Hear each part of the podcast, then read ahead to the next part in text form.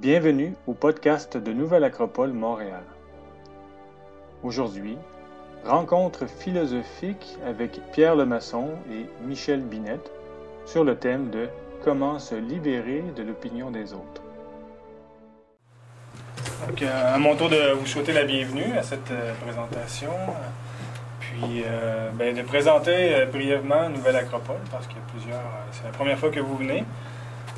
Donc, euh, Nouvelle Acropole est une école de philosophie à la manière classique ou appliquée, euh, présente dans plus de 60 pays maintenant à travers le monde. Elle existe depuis 60 ans. C'est son 60e anniversaire, donc 30 ans ici à Montréal au Canada, en fait, qui est arrivé, qui a commencé ici à Montréal. Euh, donc, quand on dit appliqué ou à la manière clas- classique, ce qu'on veut dire, ben, c'est que c'est une philosophie qui n'est pas qu'intellectuelle, qui n'est pas intellectuelle, mais une philosophie appliquée, pratique, c'est-à-dire mise en action. Ce n'est pas de discourir de grands principes, mais de voir comment l'appliquer concrètement dans notre vie de tous les jours, comment faire que ces, les grands enseignements de l'humanité puissent être euh, concrets et pratiques. Et pas seulement euh, des beaux discours, on met des phrases de sagesse euh, sur Internet et puis sur le Facebook, et puis voici, je vis ces grands enseignements-là. Maintenant, c'est d'arriver à les mettre en action de manière pratique pour quoi? Pour apprendre l'art et la science de vivre, en fait, tout simplement. Parce qu'on n'apprend pas euh, vraiment comment faire à l'école, on apprend à lire, à écrire, on apprend à, à co- à- à compter et tout ça, mais on, apprend un métier, mais comment vivre avec, euh, en se mettant en harmonie avec la nature, avec la vie, en fait. Comment apprendre à, se gérer soi-même, comment gérer nos émotions, comment apprendre à, à bien penser, si on. On pense tous, mais c'est bien de développer cet outil qu'on a en nous euh, pour surtout être, apprendre à faire face à, la vie, en fait, apprendre à comprendre comment fonctionne, euh, comment on fonctionne et comment fonctionne la vie. C'est quoi les principes, c'est quoi la, sagesse, c'est quoi euh, pour faire face, parce que on fera face à des crises dans la vie, on fera face à des, des difficultés, mais comment y répondre, comment les résoudre de façon intelligente, mais surtout pour apprendre quelque chose, de ne pas arriver à la fin à- au bout de notre vie et regarder ça, et bien, qu'est-ce que j'ai appris de ma vie, pourquoi j'ai vécu, pourquoi j'ai été là? C'est maintenant, que le plus jeune possible, qu'il faut commencer à se poser ces questions-là pour aligner notre vie le plus rapidement possible sur une recherche au moins de, de profondeur, une recherche de, vécu profond de euh, ce qu'on appelle la vie. Non pas seulement passer en superficie et arriver à la fin, puis euh, j'ai rien appris, qu'est-ce que j'ai fait de ma vie. Est-ce que j'ai été utile? Est-ce que j'ai quelque chose avec lequel je repars qui m'a transformé avec le, dans la vie? Est-ce que je comprends plus pourquoi on vit, pourquoi on est là en tant qu'être humain?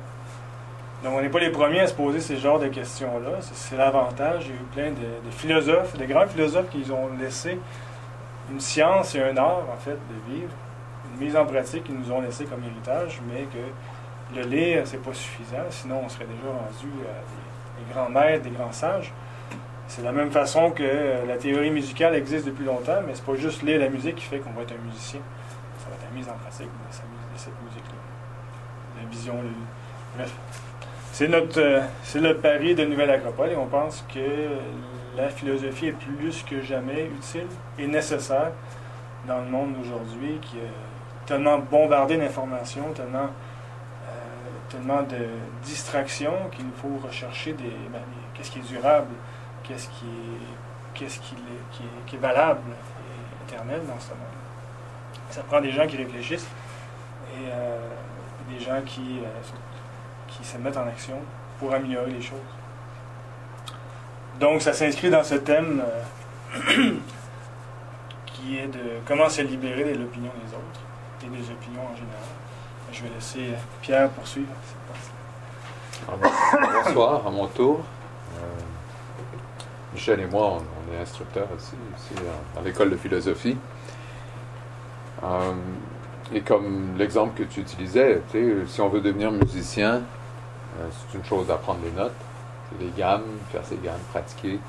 Mais il n'y a rien de mieux que d'avoir un maître qui nous montre, un maître qui maîtrise la musique, qui nous montre euh, comment travailler avec l'outil, mais aussi il va nous guider dans la maîtrise de l'outil qu'on est nous-mêmes, hein, à maîtriser l'instrument.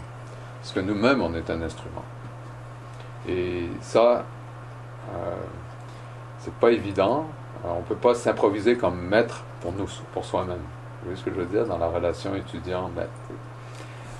Alors, euh, c'est la même chose avec la vie.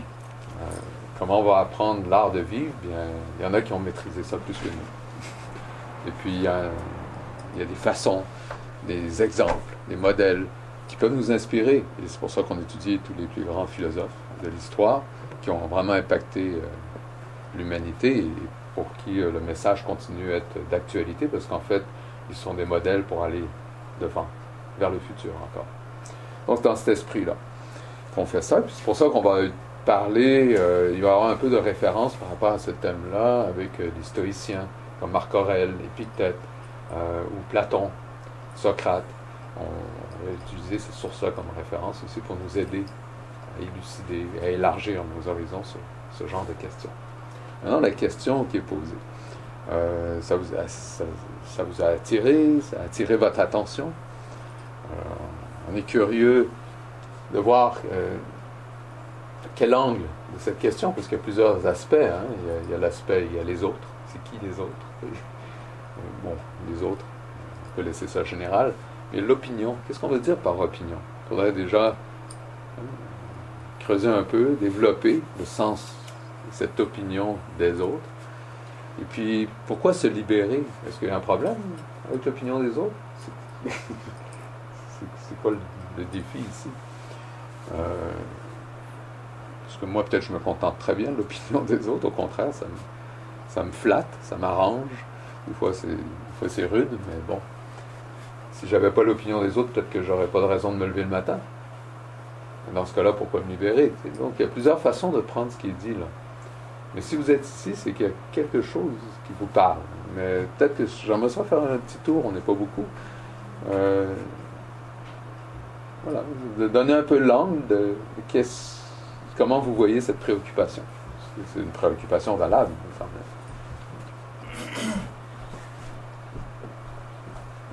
Bien, euh, c'est sûr que dans l'opinion des autres, ça influence beaucoup, beaucoup nos actions. Euh, ça influence nos pensées, ça influence notre direction. Alors, euh, d'en être conscient, c'est la première étape. Et ensuite, d'aller chercher des, astuces pour savoir comment réduire cette influence-là et, l'importance que les autres ont comme opinion. Puis aussi dans l'opinion des autres, il y a quand même des forces qui sont très viscérales, instinctives en nous. dans, ça, il, y a le désir de de rester en vie. C'est important. anciennement, ben, si on ne respectait pas l'opinion du groupe, ben, on pouvait être tassé du groupe et notre survie était mis en. C'est resté. Oui, d'être exclu hein, aussi. Oui, exactement. c'est très profond. C'est inconscient même. C'est ça. D'être conforme. Oui à ce qui est acceptable. Exactement. J'appellerais ça aussi la pression sociale. Pression sociale. Donc, donc, tout tombe sous vraiment le sens des, influences, hein, qui, euh, comme tu l'as dit, euh, ça touche tout, nos pensées, nos actions, comment on se ressent. Intéressant. Peut-être que pour vous, c'est la même chose, mais si vous avez d'autres nuances, vous aimeriez apporter.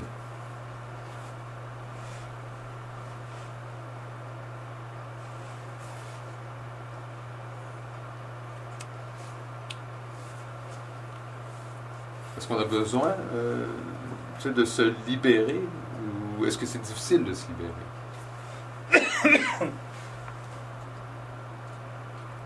Est-ce qu'on est prisonnier Oui, est-ce qu'on est prisonnier? De l'opinion des autres si, on le tourne à l'envers, est-ce qu'on est Je crois que c'est plus difficile de se libérer de ceux qui sont importants pour nous. Ah. Je veux dire, ceux qui. L'opinion de, ceux qu'on connaît qu'on valorise. C'est pas nécessairement très important, mais ceux qui sont très près de nous, plus d'influence. D'accord. C'est difficile d'être libre avec ceux qui sont près de nous. Mais proche de nous, ça veut dire quoi La proximité sont importants pour nous. Important pour nous Soit la famille, les amis ou notre entourage proche. OK, parce qu'on les valorise. Ouais, probablement, parce qu'ils sont importants pour nous, ils font partie de vie. On ne veut peut-être pas nécessairement les plaire, on ne veut pas euh, de raison. Oui. Et dans quel sens ils sont importants pour nous euh, euh, Comme vous le- vous l'avez dit, ça, ça fait partie de notre vie, mais il y a des conséquences à ce que euh, cette partie-là soit, mettons, coupée de notre vie si on déplaisait. Pas nécessairement, mais il y a un poids plus important, je dire, ce qu'ils pensent eux, que quelqu'un qu'on ne connaît pas, Mhm. parce qu'on tient à eux. On dit que quelqu'un qu'on ne connaît pas, c'est comme ça. OK, c'est un bon angle, c'est important, en effet. On pourrait le mettre euh, dans le sens de La valeur de l'autre. hein. Ouais, comment on... euh, ouais, il y a plusieurs choses là-dedans. La valeur des relations.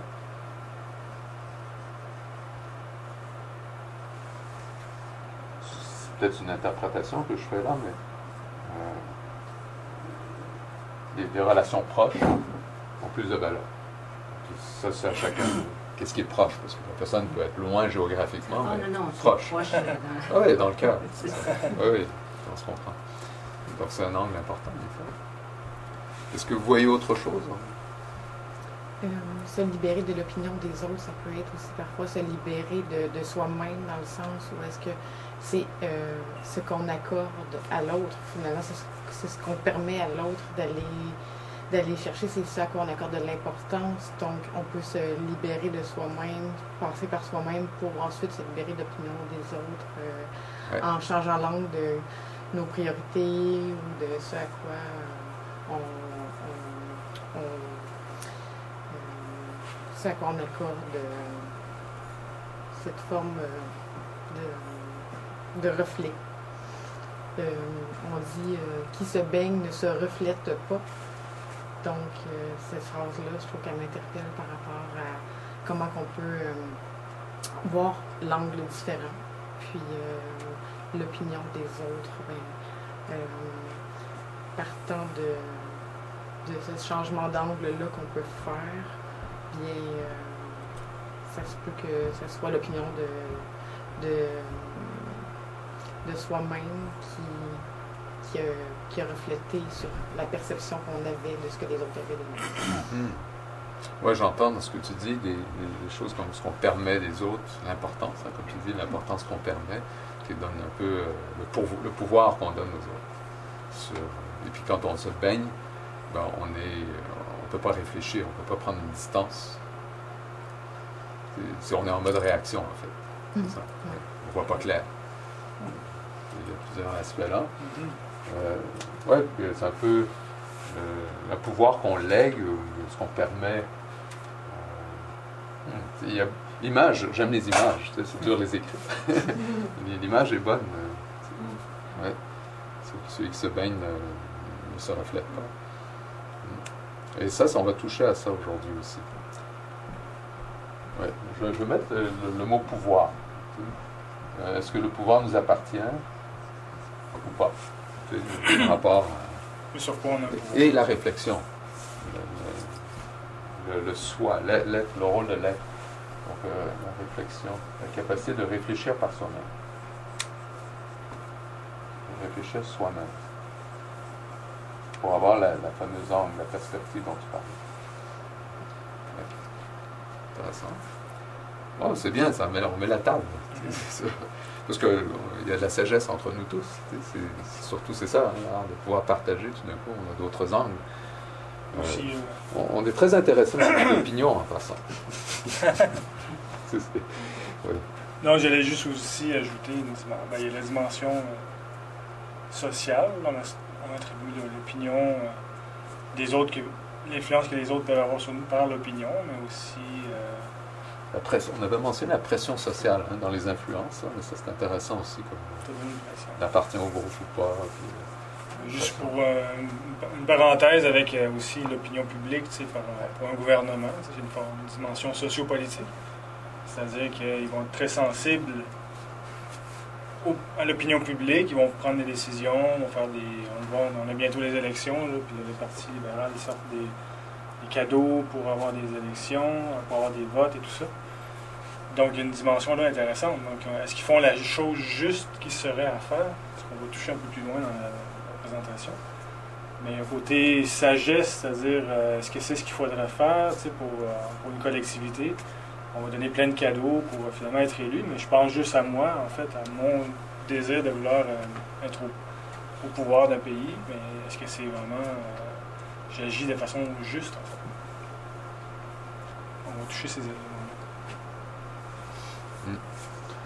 Et on, on pourrait continuer à développer hein, sur toutes sortes de, facteurs euh, qui sont euh, comment on se positionne par rapport à une situation quelconque et comment on l'aperçoit, etc. Donc il y a des perceptions, il y a euh, les points de vue, il y a euh,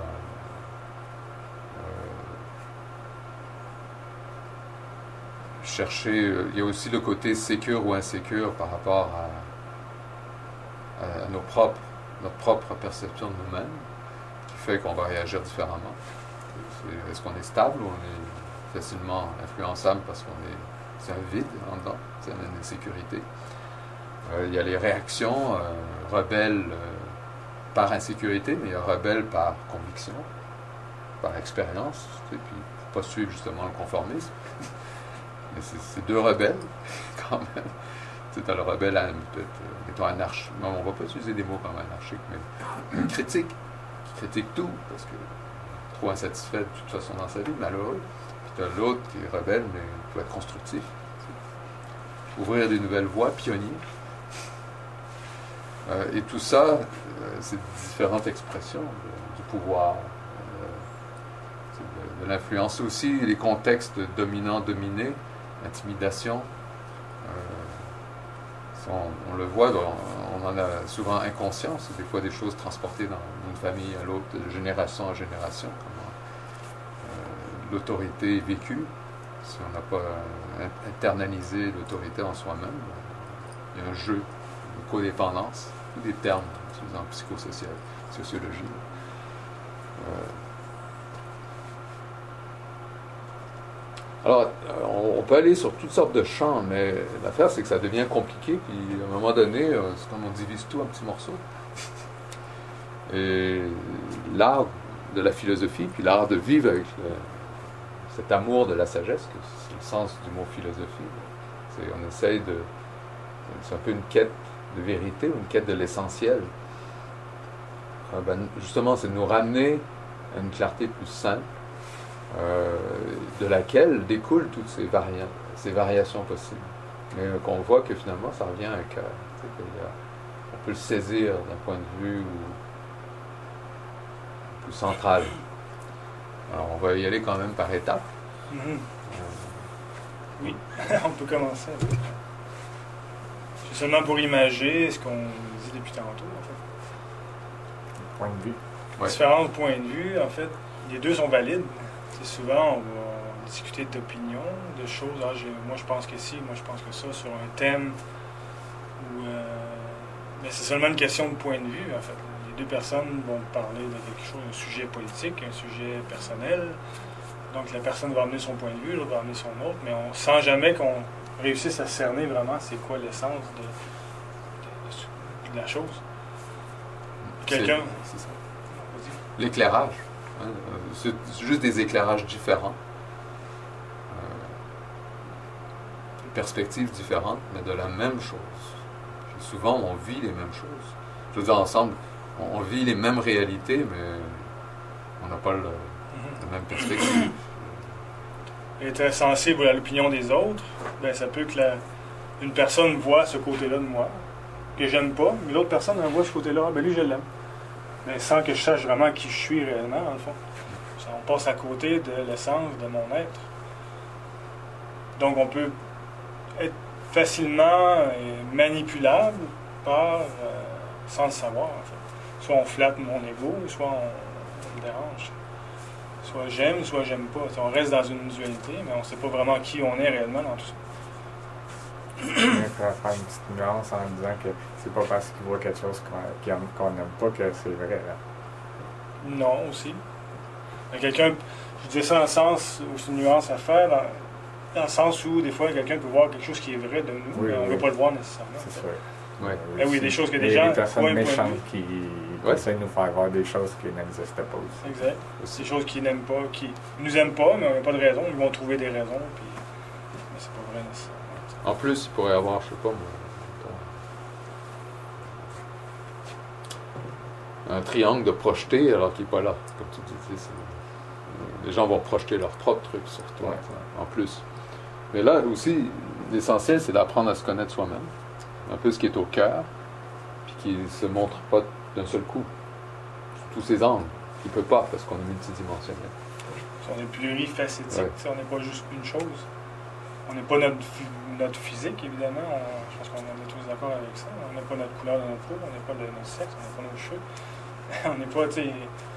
Donc tout ça, c'est des apparences, en fait. Ça touche pas l'être qui, qui est à l'intérieur de, nous-mêmes, en fait. Donc si on commence à juger, ou comment se juger, ou nous-mêmes, on juge les autres d'après l'apparence, euh, c'est quoi la valeur de ça?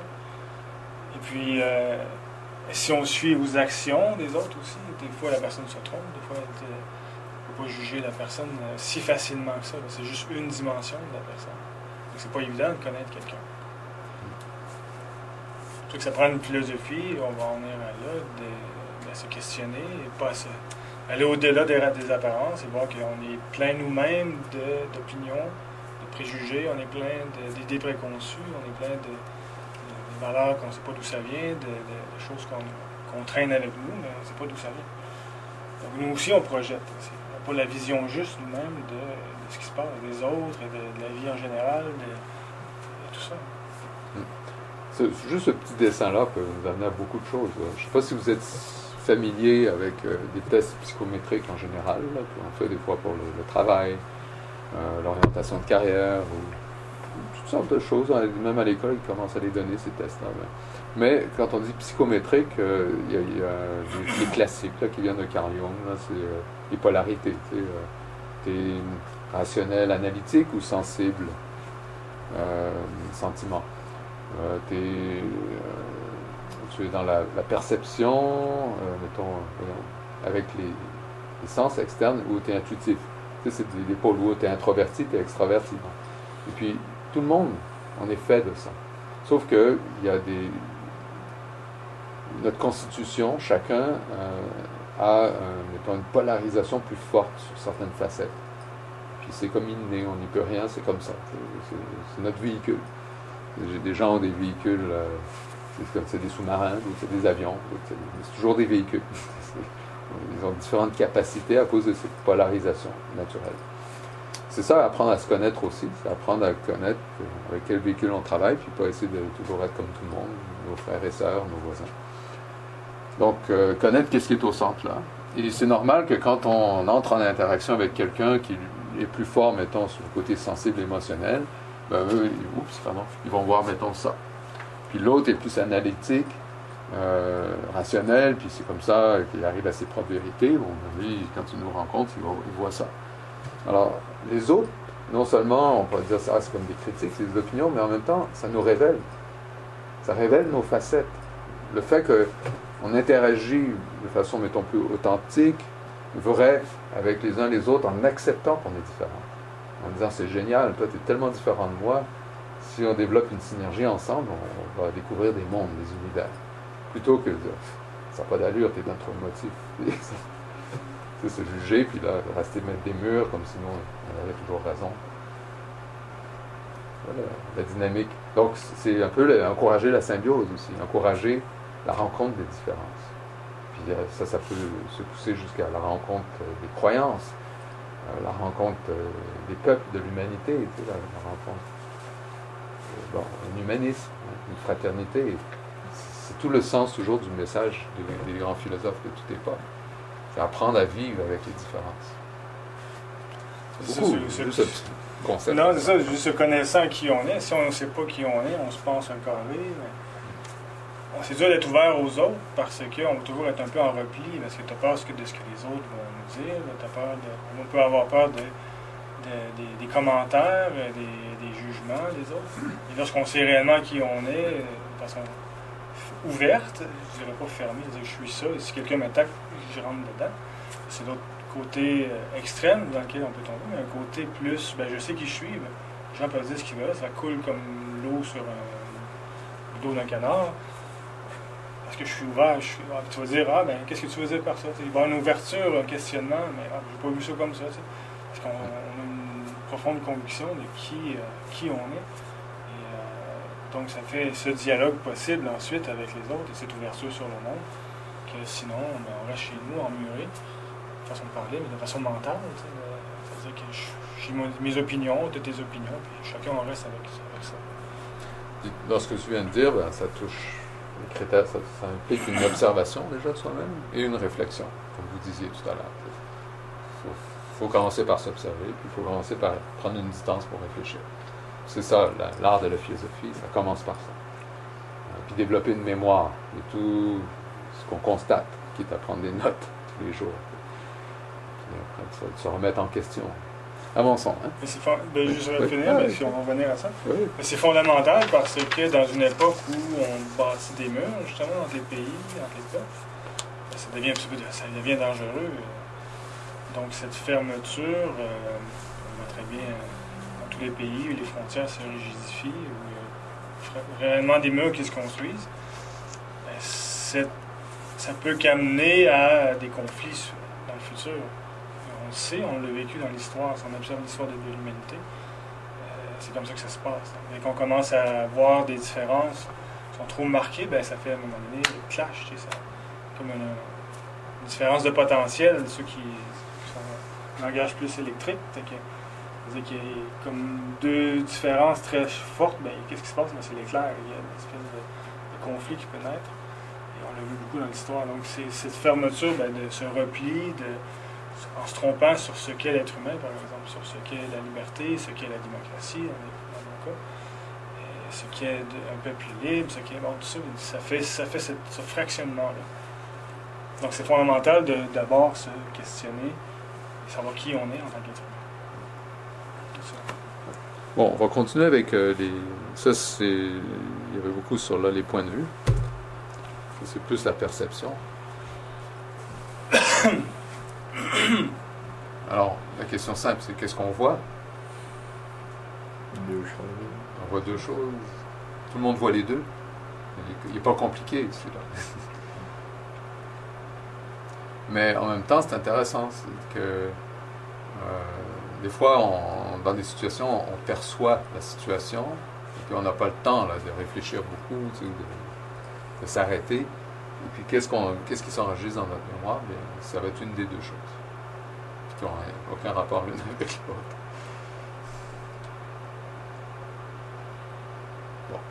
Alors, le- la limite des perceptions, euh, quand euh, notre cerveau interprète.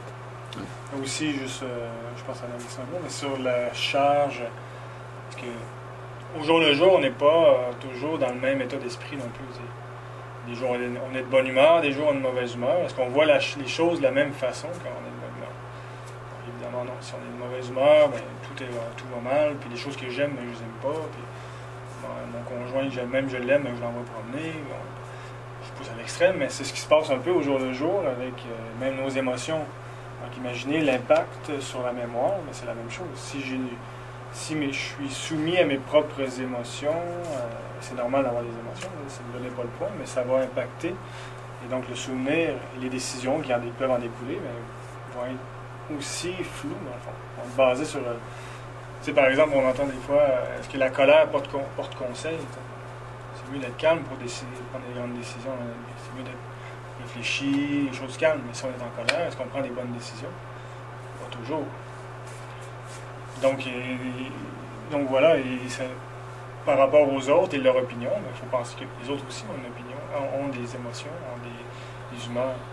Donc quelqu'un qui peut avoir une émotion, euh, une opinion sur nous, mais faut mesurer, mais ok, mais comment que ça s'est passé, qu'est-ce que c'est pour ça qu'il faut questionner, dialoguer. Si quelqu'un t'affirme quelque chose, ben, qu'est-ce que tu faisais?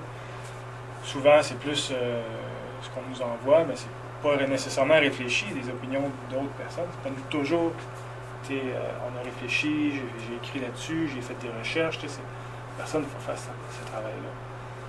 On le voit même quand on vote, on a une opinion favorable envers un parti, envers une personne au niveau politique. qui réellement ici, euh, sans mentir, a déjà lu, pris le programme électoral de parti, le lu au complet, noté des questions, envoyé des questions aux députés. Non, ça va être plus, ah ben lui je l'aime bien, lui je l'aime pas bien. Lui, il m'énerve.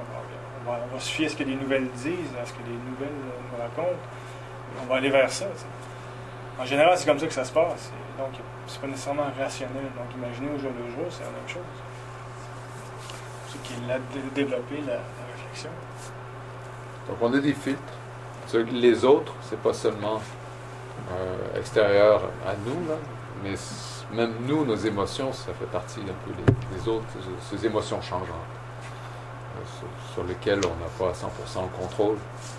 Euh, donc il y a aussi un art d'accepter euh, les états dans lesquels on est, puis d'être sage par rapport à comment on les gère. C'est sûr, il y a des hauts, et des bas. hein. La pluie, le soleil. Donc, euh, ouais. On va... Là, il y a un autre niveau.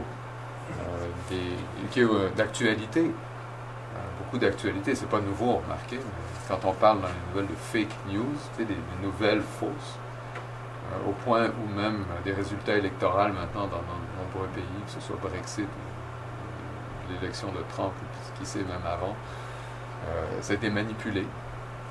Comme l'expliquait Michel, Il s'agit qu'on ait le profil, vous êtes sur Facebook, on a votre profil de quelques points, souvent des centaines de points sur, vous, et qui sont assez pour savoir que, bon, ben, si on vous envoie tel message, vous allez pencher vers telle opinion. Et puis qu'on peut nourrir ça, surtout dans la période électorale, ça va faire, ça va ajouter un petit 5% dans la population, c'est juste ça qu'il faut. Alors c'est intéressant que c'est activement utilisé, c'est admis. Et, et, et puis c'est le dessin qui est là, ben, on montre que, sais, même par rapport à un crime par exemple, c'est un scandale. Euh, c'est c'est qui qui est le coupable? Ben, Ça dépend de la perspective qui est filmée. Dans les nouvelles qui durent euh, 10 secondes sur un, sujet, mettons en Syrie, on nous donne, il y a eu tant de morts, là, puis, ouais, ils n'ont pas le temps de nous dire plus parce qu'il y a une autre nouvelle qui suit. Après, donc on est très limité dans ce qu'on perçoit. Est-ce qu'on est, est placé pour déjà juger? Même si on avait tous les détails, est-ce qu'on pourrait vraiment juger? Mais euh, donc les nouvelles vont prendre, vont avoir, comme on dit, un spin, une orientation pour prendre un parti pris. Il y a un parti pris qui est préprogrammé dans comment le, le truc a été réduit volontairement. Pas de- Souvent, on se trompe avec l'idée justement que ah, parce que c'est une vidéo, c'est objectif. Donc, euh, je pense qu'on sait maintenant que c'est pas c'est faux. Ça. dépend de ton point de vue euh, sur lequel tu prends ton, ton image, des fois même les, les musiques que tu vas mettre euh, avec ta vidéo. euh. tu sais, dans le monde, il y, a des, y a des conflits en ce moment qu'on n'entend pas parler du tout, et puis tout va bien. J'arrive du Nicaragua, j'en parle. hein, Là-bas, c'est c'est conflit. Il y a un feu de forêt dans une, dans une réserve naturelle, puis le gouvernement fait rien. tu sais. On se pose la question, mais pourquoi ils font rien? On se rend compte que ben, c'est classé, et donc s'ils laissent brûler à tant de pourcents, ben, ils peuvent déclasser le parc, on sait que le gouvernement veut utiliser ces terres-là pour planter, l'huile- faire de l'huile de palme. Et il y a des manifestations, c'est en ville, et puis euh, le gouvernement qui est proche d'une dictature envoie euh, des gens faire des contre-protestations, et puis, euh, ils manipulent les réseaux sociaux, et puis en tout cas, bref. C'est pas tout rose euh, dans le monde, puis on ne sait pas ce qui se passe. On voit pas vraiment ce qui se passe. Ce qui va filtrer, ben, ça va être ce que le gouvernement va vouloir qu'il filtre. Et euh, nous, on est ici, puis on regarde ben, qu'est-ce qui se passe à la télé. On pense que ben, c'est pas si pire, ou ah, ben, ça va mal, on le sait, mais on, fait, on sait pas quoi faire. euh, mais c'est faux. Même Internet, qu'on pense être objectif, c'est faux. Google est filtré. Tout on peut pas tout voir. C'est plus évident dans un pays comme la Chine, par exemple, où euh, certains mots sont carrément bannis. Puis euh, tu, tu peux pas avoir de résultats. C'est la même chose ici. Il ne faut pas s'attendre à ce que ça soit si différent. C'est juste plus subtil. Des mots-clés qu'on va taper, ben déjà on n'est pas objectif avec les mots-clés qu'on va mettre dans notre recherche. C'est sûr qu'on va avoir des résultats en lien avec ce qu'on cherche. Donc, ça prouve à rien c'est pas une preuve qu'il y ait des millions de sites sur ce qu'on écrit, c'est pas une preuve que c'est vrai. Puis euh, des, sites peut-être qui contrediraient, qui montraient un point de vue différent, mais sont loin, loin, loin en arrière parce que personne, tout le monde tape les mêmes liens au début. Donc c'est ceux-là qui apparaissent en premier. Et en plus, les gens qui payent pour des pubs pour que rien apparaisse en premier. Donc c'est pas objectif tout ça. Et, euh, donc cette image-là montre très bien ces éléments-là. Comme complètement inverser la situation.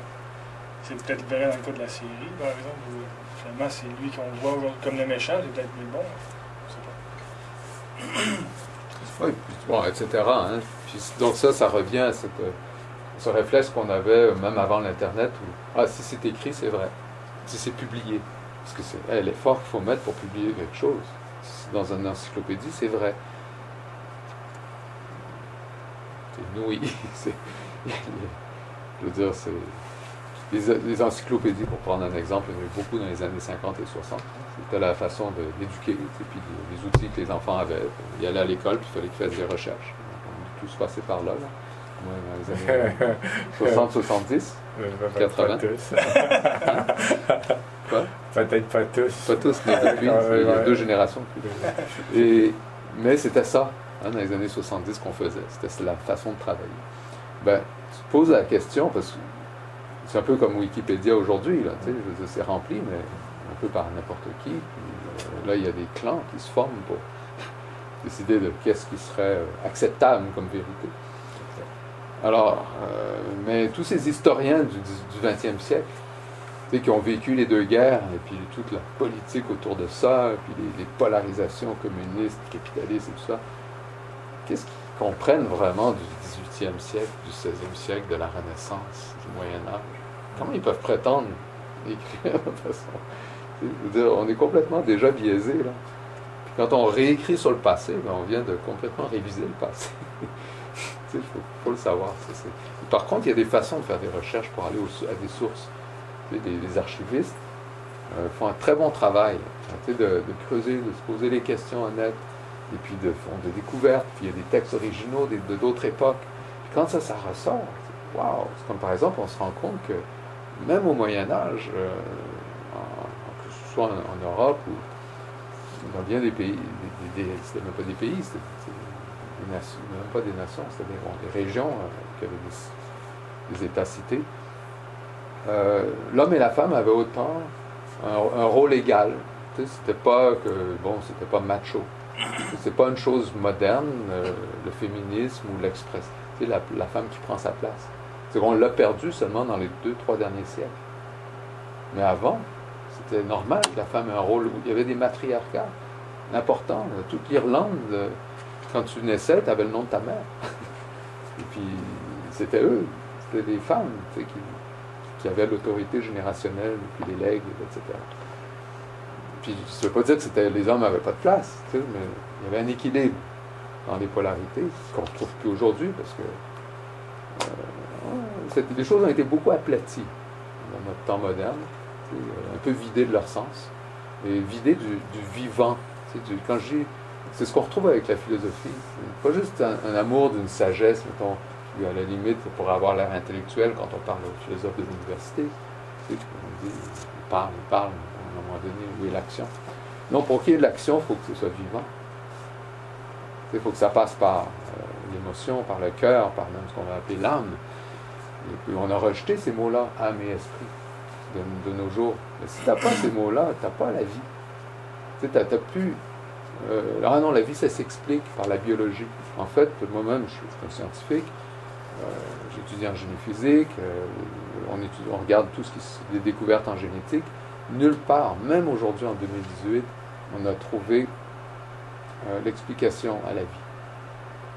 On, comprend qu'il y a un code génétique, on, observe plein de choses, on voit des processus.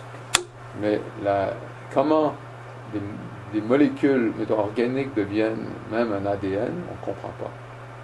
Comment euh, tout ça, tout d'un coup, ça s'auto-organise, puis ça, c'est hyper discipliné ce qui se passe dans les cellules. c'est incroyable, c'en est même. Là, tu dis, euh, Dieu existe, mais bon. Mais On comprend même pas l'électron. on comprend pas. C'est ça, on comprend pas. puis la, la nouvelle chose par rapport à, à la réalité de ce qui commence à être découvert, mais on est beaucoup, euh, c'est pas public, donc si c'est pas public, ça va prendre du temps avant que notre éducation le porte. C'est que la conscience, maintenant, est une donnée du monde de la réalité. On pensait que la conscience était un résultat des cerveaux, que bon, ben, finalement, plus tu mets, comme si tu fais un ordinateur, tu, fais un réseau de neurones d'ordinateurs, plusieurs ordinateurs en réseau, ils vont finir par avoir une conscience. Tu sais, c'est comme beaucoup de, de pouvoir de, de calcul. C'est pas ça du tout. Parce que euh, là, on commence à comprendre que même quand on décède, la conscience continue. Elle ne dépend pas du cerveau. Elle ne dépend pas du corps. Et la conscience, elle fait partie de l'espace-temps. Elle est comme l'é- l'énergie, l'espace-temps et, et les forces et la conscience. La conscience devient une donnée de la réalité, dans les équations mathématiques de la réalité. Et, et là, c'était déjà là avec la mécanique quantique. C'est juste qu'on ne savait pas trop comment le positionner, puis c'est encore assez incomplet. Bon, on, découvre des choses qui nous ramènent au sens que le mystère de la vie, le mystère de la conscience, le mystère de la, de la sagesse, euh, le mystère du pourquoi, d'où on vient, où on va. Euh, ah, faut, oser ouvrir la boîte parce que comment connaître cette chose qui est au milieu puis qui, a plusieurs images selon l'éclairage tu sais, qu'on est? Si on y va juste avec ton code génétique. Puis que la croyance dans les années 60, c'était que ah, tu as un code génétique à vie, c'est comme l'empreinte, ça ne changera jamais. C'est faux.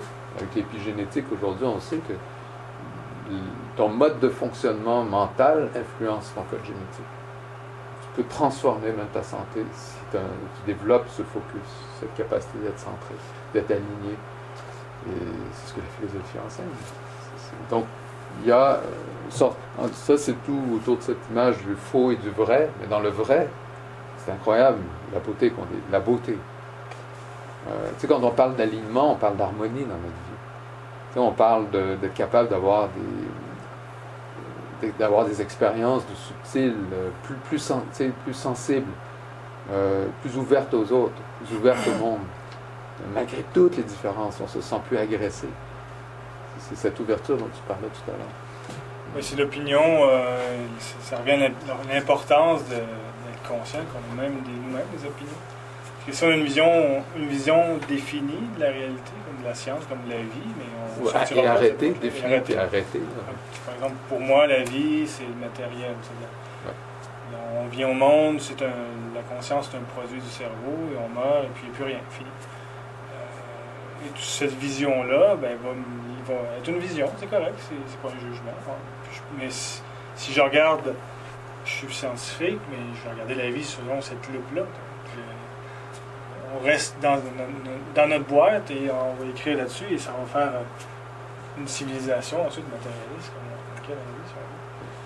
Ou, euh, malgré que ça, commence à changer, heureusement, que cette vision-là, on voit que ça ne, tient plus, là, qui a été valide pendant les derniers 200 ou 300 ans, mais plus dans les derniers 50 ans, où euh, finalement on se rend compte que ce modèle-là ne tient plus. Il faut changer la vision du monde avec les nouvelles découvertes. Même en- les arbres, tu parlais de la conscience, on se rend compte que les arbres ont une conscience, même si c'était su par les sagesses amérindiennes et, tout- et toutes les sagesses du monde depuis des milliers d'années. Ils l'exprimaient d'une façon différente. Aujourd'hui, on va l'exprimer selon une façon scientifique, mais eux le savaient d'une façon plus, je dirais, intuitive ou par vécu différent que d'une autre. Mais on sait que les plantes ont une conscience, communiquent entre elles, co- coopèrent, s'entraident. C'est comme des familles. C'est pas moi qui le dis, c'est euh, la science le dit maintenant. Les, arbres plus vieux vont, faire, vont prendre soin des petits arbres autour d'eux. Alors qu'on vi- on vivait dans une logique euh, de compétition, darwiniste, c'est-à-dire que les plus forts gagnent, les autres, chacun pour soi. On se rend compte que c'est pas comme ça tout à fait. Même c'est l'opposé de ça. Il y a plus de coopération que de compétition. Entre les différents règnes aussi, les plantes peuvent communiquer ou s'ils sont attaqués par, un- vers, par exemple une chenille, ben, ils vont émettre quelque chose pour attirer un oiseau qui va venir manger la, ch- la chenille. Ils vont avoir plus de- dans l'harmonie, de co- coordination, co- coopération. Donc c'est pour ça que c'est important de se rendre compte de notre- d'élargir notre vision du monde, de sortir de, nos, boîtes. A On continue, pour ça aussi. on continue à avancer. Là, cette petite phrase, euh, bon, voilà une, phrase de sagesse d'Épictète. Elle, n'est peut-être pas évidente après, mais, prenons le temps d'y réfléchir. Puis,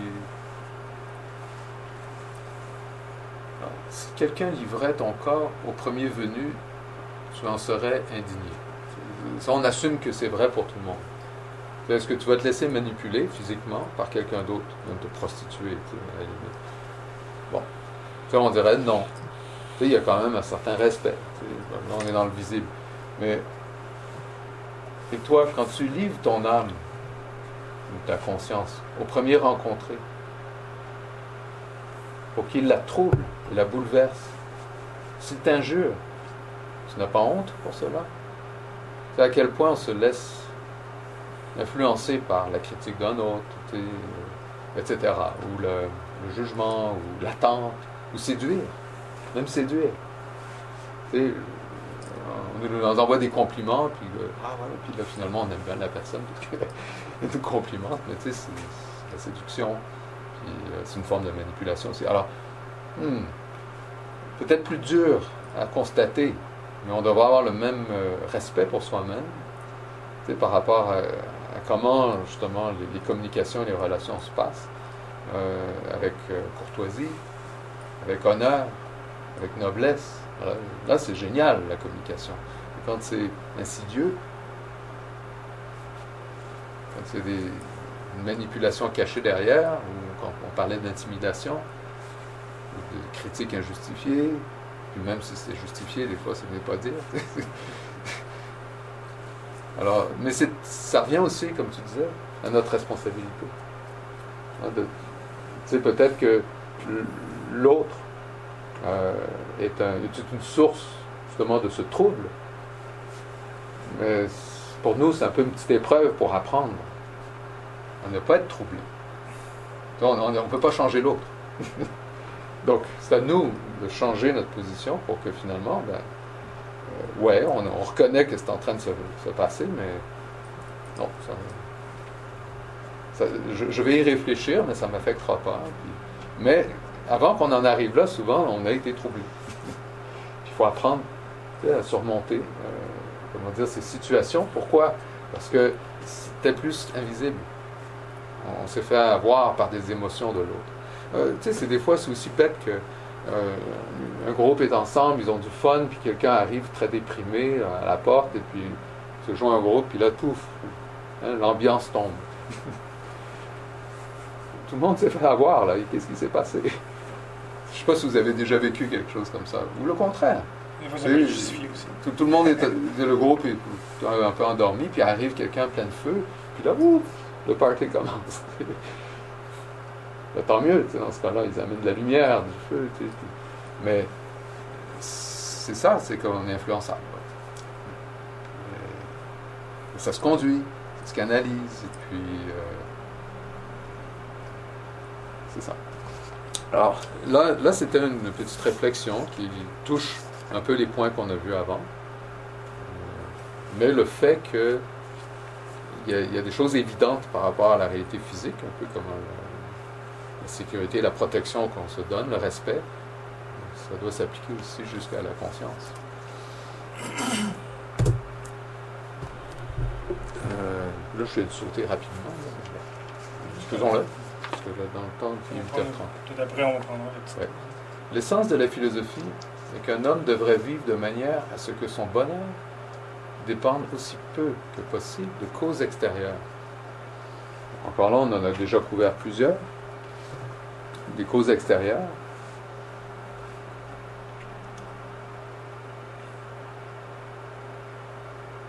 Et puis peut-être nous dit ça comme ça. Euh, ça, ça implique donc qu'il y aurait aussi des causes intérieures. Dans le sens que les causes extérieures, c'est-à-dire ce qui, nous, peut nous influencer, ce qui peut nous conditionner. Euh, maintenant, c'est bien qu'il soit marqué aussi peu que possible. Oui, parce, qu'on n'est jamais parfait, c'est jamais absolu. C'est pas juste une question de perfection, c'est qu'il y a de choses qui ne peuvent être vécues par l'extérieur. Ah, comme? Comme euh, la sexualité. euh, l'amour, des choses comme ça. Euh, des, des choses qui sont externes, qui vont produire des choses à l'intérieur. Et puis ça, c'est quand on arrive à une étape qu'on est justement, qu'on a tout éliminé l'extérieur, qu'on est juste sur soi, là on s'aperçoit qu'il y a un manque malgré tout. On, a tout, on, a- on est à l'intérieur, mais on s'aperçoit. Et là, c'est là qu'on doit réapprendre à vivre avec l'extérieur, de le laisser rentrer tranquillement.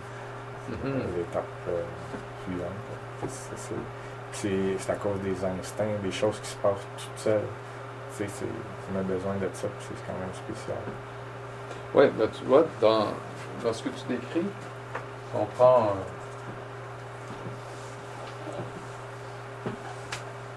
juste essayer d'approfondir le concept d'intérieur et d'extérieur, euh, dans le langage philosophique qu'on trouve, parce que qu'est-ce qu'il nous dit vraiment Épictète Dans la, perspective, euh, c'est un romain, hein, de l'an 50 avant Jésus, euh, après Jésus-Christ.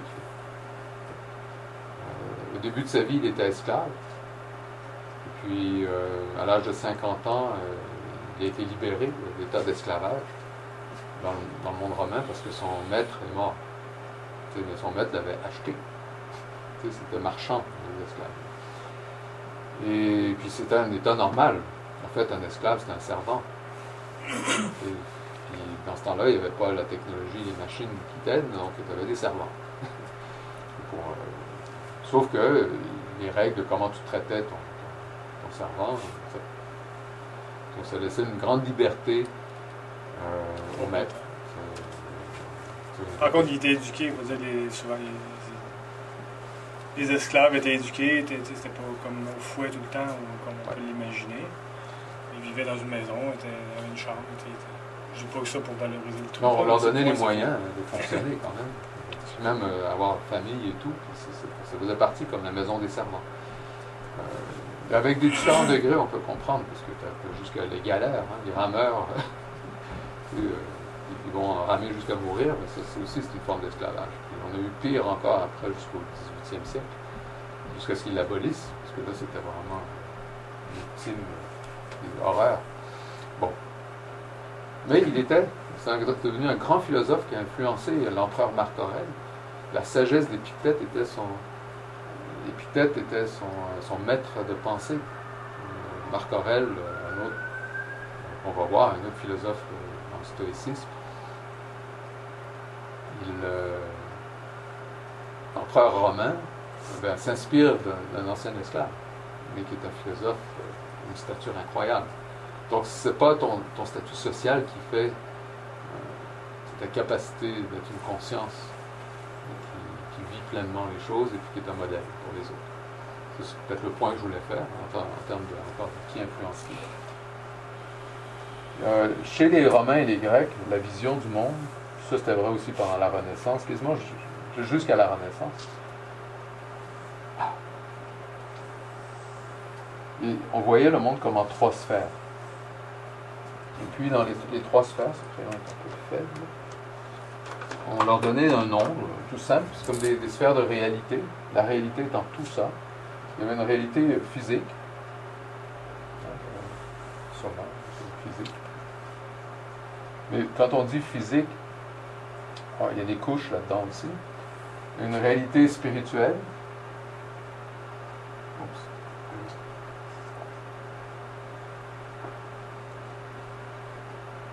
Bon, le spirituel. Et une réalité psychologique. Psyché. Ouais, ou la- ouais, psychologique. Parce que d'où vient le mot psyché qui veut dire aussi âme. Donc il y avait l'âme. Psyché, c'est âme. Ouais, c'est ça, psyché, c'est l'âme. C'est en grec, psyché, l'âme en français. Et euh, l'esprit et le, le physique, ben, ou tout ce qui est finalement, toute cette dimension-là, c'est un peu la dimension animale. Avec euh, les instincts, comme. Voilà. Mais il y a, il y a d'autres dimensions. Une dimension mentale, une dimension qui dépasse le mental.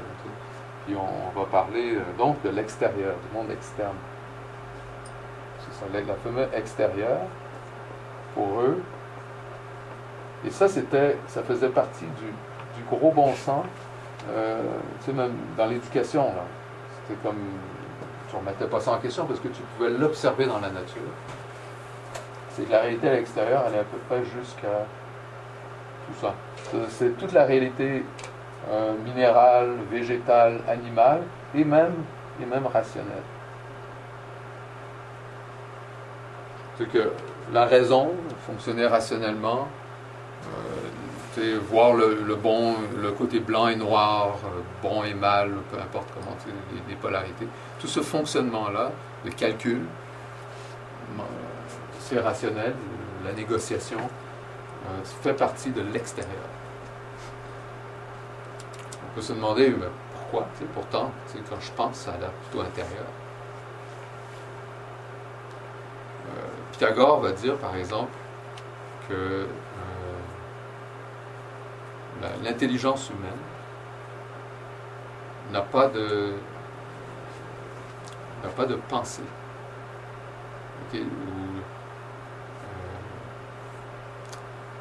Euh, ce qu'on appelle des formes pensées, des, modes de pensée logiques. Eh bien, dans, dans l'intelligence, tu n'utilises pas de mots quand tu es dans, en contact avec l'être, qui est la dimension supérieure, l'esprit, ben là, il n'y a plus de langage.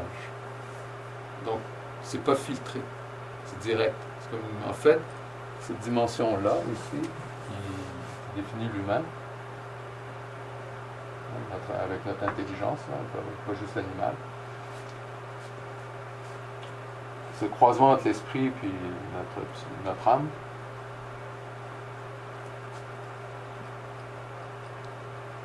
est au-delà des mots, au-delà des définitions, au-delà des catégories. C'est une lumière.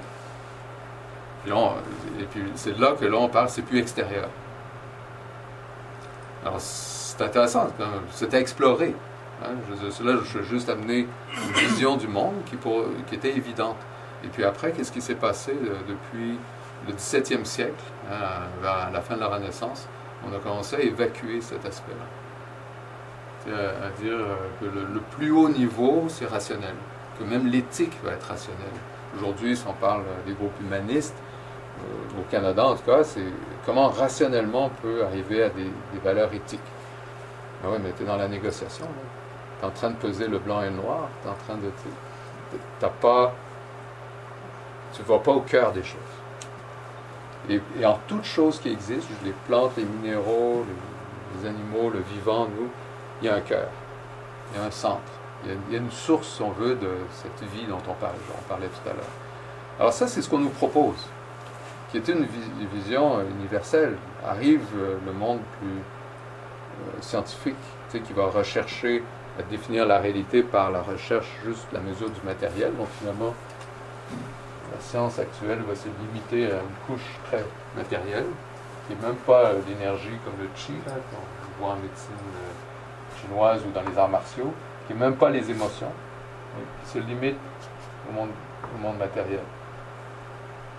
Et là, avec ça, on va essayer de définir toute la réalité en excluant tout le reste. Donc on a un problème. On a beaucoup aplati les choses. Et ça, c'est le défi. Euh, quand tu lis un livre de philosophie ancien, c'est dur de comprendre qu'est-ce qu'il veut dire par extérieur quand tu ne sais pas ça. Il y, a des clés. Euh, et c'est ce qu'on découvre dans l'école de philosophie, c'est ça qui est important. Ça nous permet de, nous rapprocher, puis d'avoir de, donner du sens à ce que vous disiez tout à l'heure au début. comment je peux prendre une distance? Comment je peux réfléchir sur des situations qui passent par mes sens? Comment je peux ne pas coller tant à mes émotions? Mais c'est qui qui décolle? L'être, il est où? Dans quel organe? Quand tu es là, il n'y a plus d'organes. Les organes, c'est là. Donc, oui, on a des outils qui confirment et qui ont été confirmés depuis des millénaires. Euh, des choses qu'on comprend et qu'on ne peut pas expliquer, qu'on ne nous a jamais enseigné à l'école, puis qu'on ne peut pas même s'expliquer entre nous parce qu'on ne trouve pas les mots. Parce que le concept de l'âme a été évacué, le concept de l'esprit a été évacué. Ce pas juste des concepts, ce sont des réalités. Voilà, c'est toute une proposition, n'est-ce pas? Mais on- c'est de mettre les choses en perspective aussi. C'est de réintroduire quelque chose qu'on sait intuitivement. Alors c'est ça, juste cette phrase-là nous oblige à se poser cette question, parce que sinon l'extérieur, c'est. Ça va en dehors de ma peau. tu. Mais non, ma peau fait partie de l'extérieur. Ma vitalité aussi, ce que j'ai mangé, mon dynamisme. Euh, euh, en termes de. Tu sais, je parle de, ce qui nous, booste, le- le fait que. Mettons, tu prends une bonne marche, puis tu es revitalisé, mais ça, c'est aussi extérieur. Ton état émotionnel qui est variant, c'est aussi extérieur. C'est- pour ça qu'il faut apprendre à le gérer. De toute façon, les émotions, on les partage beaucoup. C'est un, champ dans lequel on baigne tous. tu. Quand tu es baigné dedans, t'es- Voilà. Je- Donc, tu j'ose présenter ça, parce que bien que ça se développe beaucoup plus dans, nos, dans notre formation, nos cours de philosophie, mais euh, je pense que c'est important que directement on dit attention, il y a une autre perspective qui existe beaucoup plus complète à découvrir. Ben, juste pour ajouter là-dessus, c'est une bonne, explication, mais juste ajouter toute la partie euh, qui est au-delà du rationnel, comme dit Pierre, mais imaginez tout ce qui est de, les vertus, par exemple la générosité, l'entraide, la fraternité, le courage, c'est pas mesurable, c'est pas palpable, c'est une autre dimension qui tout le monde on a une idée de ce que c'est, mais on peut pas dire de définir par des mots, ah mais ça c'est le courage. Mais euh, l'altru- l'altruisme, puis euh, toutes ces choses-là, le courage, moi je trouve que c'est mesurable. Puis ça devrait faire partie de l'extérieur. mais- Tu peux mesurer tant de livres de courage, Ouais. En poids, en grammes, en, en poids, substance? en substance. En, neurotra- en neurotransmetteur, on peut modifier, juste- on, peut, on peut changer ces aspects-là d'une personne juste en augmentant, euh, mettons, la sérotonine, la, la, la cytocine, des choses comme ça. On peut, on peut venir jouer sur ce comportement-là. J'ai l'impression qu'il faut aller comme encore plus haut que ça encore. C'est très intéressant, Ouais, j'ai ouais. j'étudie ça aussi. hein. Et puis, tu sais, l'oxytocine et tout ça, ce qui, qui harmonise. ouais, ouais. Puis qui fait que ça, en fait, quand ça harmonise, toutes les régions du cerveau sont mobilisées simultanément, alors qu'en termes mode défensif reptilien, hein, l'autre mode opposé, et là c'est très euh, réduit. Tu C'est vraiment euh, bon. Ça se passe là, ça, dans la chimie ici. Mais on sait que c'est des émotions aussi. hein. L'état émotionnel est vraiment palpable. Donc ça se passe là aussi. Mais si j'en ai conscience, si j'ai réfléchi, si j'ai observé, comme on disait tout à au début, je, m'observe dans différents états émotionnels qui se mesurent scientifiquement même au niveau physique? Est-ce que c'est ça que la cause, elle est là? Oui, est-ce que où on va en venir? Si, si je suis capable de réfléchir que j'ai même donné des noms tu sais, à l'amour, mais l'amour, c'est aussi euh, la compassion, c'est aussi l'empathie, c'est aussi, tu sais, c'est comme un réseau hein, de, de principes. Sont des forces dans la nature, c'est puissantes hein, quand on vit l'amour. Euh, on en a même ici des comme des lumières, c'est comme des couleurs de lumière, mais qui deviennent des mots, mais qui on reconnaît rationnellement je ne peux pas les mettre dans une boîte, je ne peux pas les catégoriser. Le danger aujourd'hui, c'est qu'en génétique, on va dire oui, oui, on les a catégorisés, ou en, en neurosciences. Tout, tout est explicable par la, la chimie du corps. En fait, la chimie du corps est très limitée. Elle te donne des, des- des états, soit reptiliens, soit entre les deux, un peu négociateurs, ou soit oxytocine. C'est vraiment des polarités. Le, pouvoir de l'humain est beaucoup plus large que ce qui va s'imprimer au niveau physique. Euh, le principe derrière ça, en fait, c'est que ça, c'est le monde des causes. Ici, on mesure les effets. Et les effets, les causes, viennent aussi dans les émotions. Il y a aussi des effets émotionnels. Donc, ça, descend comme dans une chute.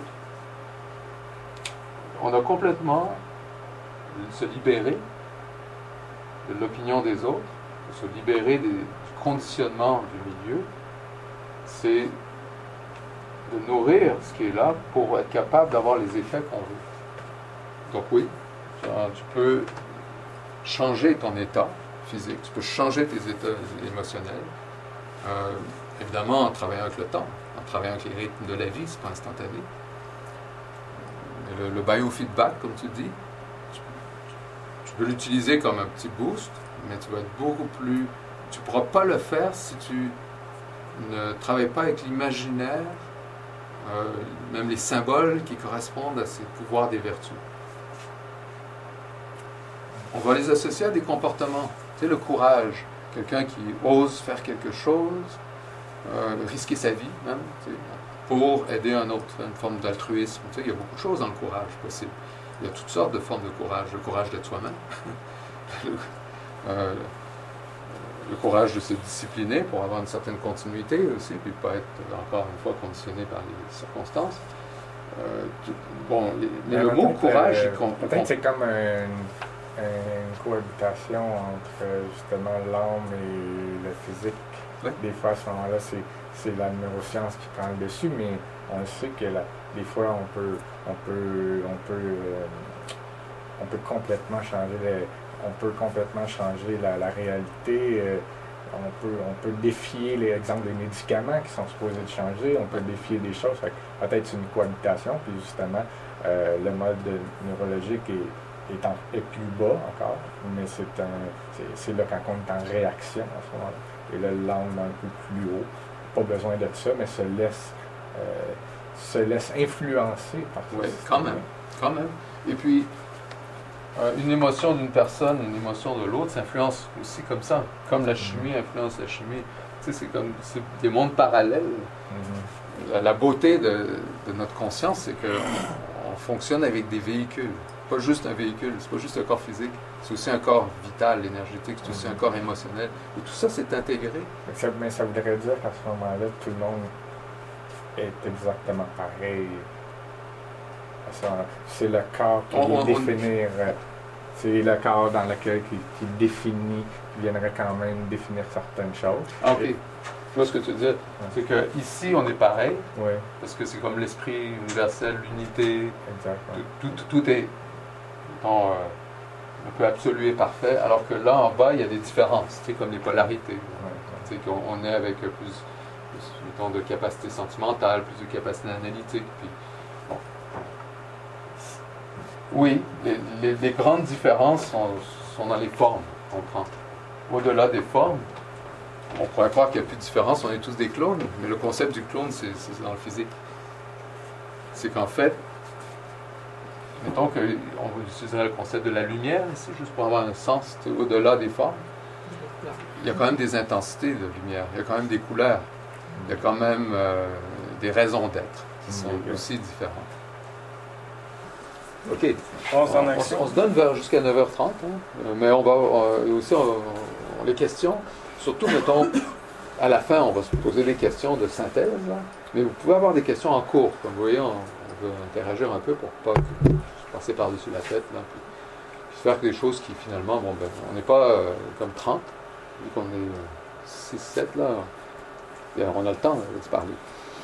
Et Michel va nous accompagner dans une, euh, autre euh, image qu'on appelle une allégorie, une analogie, comme une histoire que Platon nous raconte, qui s'appelle le mythe de la caverne. Vous avez déjà sûrement entendu parler de ça, mais là on va le- l'élaborer un petit peu plus, on va rentrer dedans, puis essayer de comprendre justement la clé de compréhension de ça, parce que des fois c'est mal compris. Tu sais, ça ressemble un peu à la matrice, euh, comme dans le film que- qui était bien fait. Euh, mais bon. Go Michel, euh, on, je te Pas donne une de image. mettre, là. Ah. Mais juste ajouter, par rapport à ça aussi, de, de ce qu'on voit depuis le début, ce qu'on a perdu dans les 300 euh, dernières années, ce que l'humain a perdu, quand on fait l'étude comparée des philosophies d'Orient et d'Occident, mais on se rend compte qu'ils avaient, dans d'autres traditions, plusieurs traditions, un langage, qu'on a, appelé le langage symbolique, pour parler de réalités, justement, qui dépassent le simple euh, jour le jour. J'organise mon j'ai mon agenda, puis euh, je m'organise. Mais toute cette partie-là qui est justement para-rationnelle, métaphysique, au-delà du physique, comment en parler? On ne peut pas en parler avec des mots, justement, parce que c'est des concepts, c'est le voit, c'est pas comme ce que, Pierre a, défini. Ils avaient un langage symbolique, euh, donc c'est un langage d'image au travers des mythes.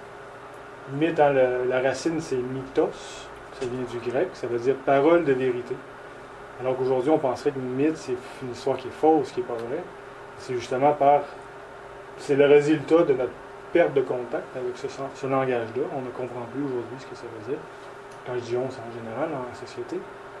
Il faut se réapproprier, et c'est ce qu'on fait ici à Nouvelle Acropole, entre autres, de se réapproprier le langage symbolique. Mais ça prend des clés d'interprétation, dont celle-là et d'autres qu'on voit dans les premiers cycles de cours, euh, pour comprendre de quoi on parle. Justement, c'est une clé intéressante quand on parle d'extérieur. On n'aurait pas pensé ça euh, premier abord, donc ça va être interprété, une phrase comme celle-là. C'est vrai pour tous les, euh, mythes ou les. euh, Pensez au mythe d'Hercule, qui est vu comme une histoire pour enfants, mais c'est une histoire hautement métaphysique lorsqu'on comprend avec la bonne clé. Et bien d'autres euh, qu'on pourrait citer et montrer comme exemple. Dans plusieurs traditions, il y a toujours eu des histoires, des mythes de création, des histoires de la création de l'univers, de la création de l'humanité. Donc aujourd'hui, on va prendre ça au premier degré, au premier niveau. On va prendre ça au niveau basique, c'est-à-dire on va interpréter littéralement ce qui est écrit dans ces histoires-là. Donc, euh, l'allégorie ou le mythe de la caverne, c'est ce que Platon a fait à travers des images, une série d'images, par une histoire. Mais il nous parle d'une réalité qui est transcendante, qui parle de l'être humain, en fait, qui, qui parle de nous. Euh, en tant que conscience, en tant qu'humain, qui est entre justement un extrême et un autre. Est-ce que vous l'avez déjà lu ou entendu, le, mythe Ou ça fait longtemps, peut-être au collège, au cégep Je n'irai pas en détail. Ah, ça vaut le coup de le révisiter. Ben, c'est ça, je veux juste savoir où on en est. Comme ça, je vais voir le niveau de détail. Parce que c'était. Bon, je vais mettre une image. J'ai déjà une image au milieu de mots. Bon. Platon, euh, au travers de. c'est écrit dans la République de Platon, le livre La République, dans le livre numéro 7. Donc, il parle de. euh, il va nous raconter une histoire, en fait, qui. euh, en commençant par ceux qui sont ici, on va dire que ce sont des prisonniers. Imaginez-vous qu'on est, on est venu au monde dans, une, dans le fond d'une caverne, on est prisonnier, on est enchaîné au fond de la caverne. Tout ce qu'on a vu toute notre vie sont les ombres projetées dans le fond de la caverne. Ombres qui sont produites par le feu, euh, l'ombre des, pièces qui sont là, qu'il y a des gens qui présentent devant le feu et fait une projection sur le mur. Donc, toute notre vie, on a connu ben, des ombres. Et c'est ce que l'on prend pour la réalité. C'est ce que l'on prend pour vrai, parce qu'on n'a jamais connu autre chose que euh, ça. Et on entend eux qui font des sons, donc on pense que c'est ça qui fait des sons. Donc, tout ce qu'on comprend de la vie, de la nature, ben, c'est ça. Et la réalité, c'est ça pour nous. L'histoire de l'allégorie, c'est ce prisonnier, à un moment donné, qui s'échappe, qui réussit à sortir et à monter et à sortir de la caverne. Donc, je vais rapidement, mais il y a tout un, processus. Il y a- le prisonnier au départ qui se, retourne, il voit les formes, il voit ce qu'il était, ce qu'il prenait pour la réalité, et là, il ne sait plus. C'est quoi la réalité? Qu'est-ce que je fais? Qui je suis? Peu, ça. Comme nous, on se rend compte, lorsqu'on, à un moment donné dans notre vie, on se rend compte à quel point, finalement, qu'est-ce que je connais de la vie? Peut-être que vous avez déjà eu ce flash-là dans votre vie, à un moment donné, qu'en apprenant des choses, on se rend compte qu'on ne connaît rien. Donc, ce prisonnier qui se rend compte qu'il ne sait plus c'est quoi la réalité, il peut avoir soit un- une espèce de peur, de crainte, et retourner s'asseoir, euh, retourner à la caverne et voir euh, dans ce qu'il est habitué, dans les habitudes. C'est ce que je connais du monde, je vais rester là-dedans. Il peut y avoir cet appel, ben, ok, je vais sortir, je vais, comprendre qu'est-ce qui se passe, comment que ça marche. Finalement, sortir et, tout ce chemin ascendant qui n'est pas euh, du jour au lendemain, c'est pour ça que c'est très bien illustré par la, la caverne, parce qu'il y a un cheminement, c'est pas juste par la pensée, je m'imagine là que j'y suis. Qui est le risque de l'intellectualisme aujourd'hui, c'est-à-dire que je lis des choses euh, inspirantes et je me pense déjà en dehors de la caverne. C'est-à-dire que je connais la réalité des choses, alors que non, je suis dans le fond de la caverne. Donc il y a un cheminement, une, escalade à faire, c'est dur, c'est pas facile. Et je sors à l'extérieur, mais le résultat, ça va être quoi? Ça va être ébloui par le soleil. J'ai vécu toute une vie dans le fond d'une caverne, donc je vais arriver là, mais je verrai rien. Et c'est ce que Platon décrit dans son mythe. Il va commencer par voir euh, par terre, il va voir les ombres des choses, il va voir les reflets dans l'eau. À un moment donné, il réussit, après, beaucoup d'efforts, à voir finalement le soleil et à voir que, comprendre que c'est le soleil qui est maître un peu, qui, autour duquel la Terre tourne, qui donne les saisons, qui donne tout ce qu'on connaît, qui donne la vie. Est-ce que vous voyez un peu le, le- contexte? Donc, ce que- c'est ce que va appeler Platon le bien, le beau, le juste, les archétypes, c'est-à-dire l'essence de la vie. Donc, il y a tout un cheminement pour y arriver. En fait, c'est de ça qu'il nous parle. Le fond de la caverne, ce sont tout ce qui est, euh, Pierre expliqué comme l'extérieur, le monde des opinions, le monde des, préjugés, des idées préconçues. Ça appartient au monde de la caverne.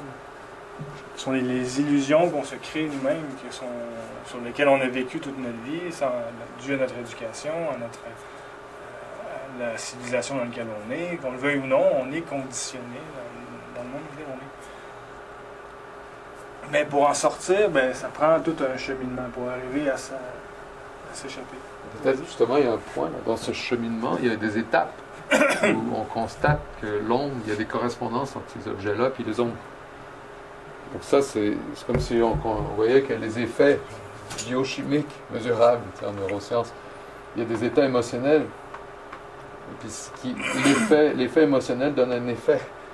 C'est dans le sens que ces objets-là sont un peu statiques, mais bon, ils bougent. Qu'est-ce qui est derrière? Il y a un feu. Mais ce feu, il brûle de quoi? D'un bois, d'une huile. Ça prend un matériau qui ne vient pas de la caverne. Donc il y a un mystère. Qu'est-ce qui entretient ce feu? Donc la même chose ici, il y a des choses dans nos émotions qui sont nos, motivations. Euh, On va des fois prendre nos motivations pour des raisons d'être, mais c'est juste des moteurs, des motivations. C'est un feu aussi, puis qui à un moment donné, comme une passion, à un moment donné, se brûle. on peut se brûler à juste brûler ça, puis il n'y a plus rien, il n'y a plus de fuel, parce qu'on ne s'est pas ressourcé de qu'est-ce que ça prend. Euh, et puis après, ben, quand on sort, évidemment, il y a des arbres, il y a tout. On, comprend que finalement, tout ce qui est dans la caverne, même les humains qui vivent dans les apparences et qui se contentent de ça confortablement, euh, ils sont tous aussi comme origine en dehors de la caverne, en réalité. Et nés sous le soleil, en réalité. Mais ils ont oublié. Ce qu'on oublie. Puis on oublie, bon, à travers les générations, on oublie. La connaissance. alors, il, y a, il y plusieurs. euh, c'est bien écrit euh, quand on lit, là, le texte, mais je voulais juste ajouter cet aspect que c'est pas. C'est que finalement, on se rend compte, on creuse, puis on se rend compte qu'il y a des. il que des, des causes viennent toujours d'un peu plus haut. tu sais, puis, euh, que si j'ai besoin de corriger quelque chose au niveau émotionnel, ben, il faut que je travaille au niveau rationnel, parce que je vais trouver les, les clés là pour gérer ça. Au niveau émotionnel, je vais pouvoir gérer ma vitalité. Avec ma vitalité, je vais pouvoir améliorer ma santé physique. Et puis, l'état de ma santé physique, ben, s'il n'est pas bon, ben, comment va ma vitalité? Ça bloque, il n'y a pas de courant vital. Ben, J'ai-tu un nœud émotionnel? Je suis comme bloqué sur un truc là, que- qui me fait peur? Tu sais, puis si, je- si émotionnellement, je n'arrive pas à, à défaire ça, euh, avec d'autres émotions, c'est normal. Il faut que je passe au niveau rationnel, puis que je regarde ça un peu plus froidement. que je comprenne. Et, puis après, ben, la raison elle-même ne, suffit pas. Elle a besoin de lumière. Il vient de, de notre être. Puis là, on rentre dans une dimension plus intérieure. Euh, bon, ça, ça c'est pour l'échelle. Ben, c'est ce cheminement de la conscience, en fait, qui doit retourner à l'origine. Le philosophe, c'est lui qui cherche à, sor- à sortir. Et le sage, c'est lui qui est allé à l'extérieur, mais qui doit retour- retourner à l'intérieur pour aller chercher les autres. C'est Socrate, c'est Platon, un peu nous, un peu, des fois, à divers niveaux. Nous tous, euh, lorsqu'on a une petite lumière de, mise en pratique, de connaissance, mais on veut la partager, on veut aider les autres. Et souvent, on se rend compte que les autres ne sont pas prêts. Des fois, on, on est vu comme un extraterrestre parce qu'on parle de ben, c'est quoi le sens de la vie, parce qu'on se pose des grandes questions. Les gens ne veulent pas rien savoir des fois de ça. Donc, on se frotte à ça. Donc, c'est- normal parce que les gens, tous, on est conditionnés, on voit la réalité, c'est ça. Et puis, euh, il n'y a rien d'autre. Donc, quand quelqu'un vient, hey, ben moi, je sais que dehors, euh, il fait beau, il y a le soleil, il y a les arbres, tout ça. On dit, ben de quoi tu parles? tout- t'as pas besoin d'aller à l'extérieur, tout est ici. La peur de l'inconnu. La peur de l'inconnu. Ouais. Ah ouais. Et puis c'est l'inconnu. Au point où eux, euh, en groupe, vont dire euh, nous on est bon sais, à deviner le mouvement un peu comme le- les mouvements de la bourse. Qui est bon là-dedans Surtout que c'est truqué, c'est manipulé, c'est un beau casino en fait. Puis pourtant, hein, c'est ce qui gouverne notre monde. Les cotes des compagnies, les cotes des pays, c'est incroyable quand on y pense. On a une religion de l'argent. Alors qu'en fait, euh, la source de tout, c'est pas l'argent, c'est- c'est c'est le soleil, mais sais, le soleil dans le sens que aussi l'esprit, c'est parce que c'est une image, hein, une parabole. Alors là, tous ces gens en bas, ils compétitionnent, puis ils sont, ils sont vraiment bons à détecter des subtilités dans le mouvement des ombres. Puis ils vont demander à celui qui est redescendu, essaie de faire mieux si tu comprends mieux les choses que nous. Mhm. Il voit rien. Il était tellement habitué maintenant à la lumière d'un monde vraiment éclairé que dans la caverne, tout est noir. Ou au pire, il va voir euh, la même chose, mais ils ne sont pas nécessairement Prédire. d'interpréter mieux les ombres, mais ils voient d'autres choses. En plus.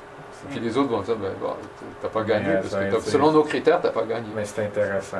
oui. Selon nos opinions. Dans, le- dans, dans son, exactement selon ce critère, dans son jeu à lui, euh, s'il a vu autre chose, ben, il serait supposé d'être meilleur dans leur jeu à eux. C'est ça, qu'on, c'est ça que souvent les gens vont exiger Ouais. pour prouver que Ouais. en haut c'est, c'est Ouais, meilleur. C'était si Puis bon même encore, s'il arrive à le prouver, là, à ce moment-là, il reste la peur de l'inconnu. C'est ça. Qu'est-ce qui est arrivé à Socrate euh, D'autres qui sont venus hypathier, des grands philosophes, ils ne sont pas accueillis. Ah, merci de venir nous, aider à, à apprendre à être plus sages. Non, ils ont été mis à mort la plupart. sais. Même Jésus-Christ qui est arrivé avec un message. Au-delà de la religion, il est arrivé quand même avec un message, mais qu'est-ce qu'on a fait avec lui? Hypatie d'Alexandrie, qui était une philosophe, Giordano Bruno à la Renaissance, qui arrivait avec des, des connaissances, et puis ce qu'on fait avec eux, ils brûlent, on les reconnaît après, mais bon, sur le coup, on ne veut pas rien savoir. Donc c'est ça le sage, ce que Platon nous explique avec cette histoire-là. Et ça, c'est le chemin de l'humanité, qui est euh, dans un niveau personnel, mais un niveau de l'humanité en tant qu'humanité. C'est le chemin qu'on doit faire tous, qui est de prendre possession pleinement de nous-mêmes, de notre conscience, de, de qu'est-ce qu'on, des choix qu'on fait, de où on veut aller, de qui on est.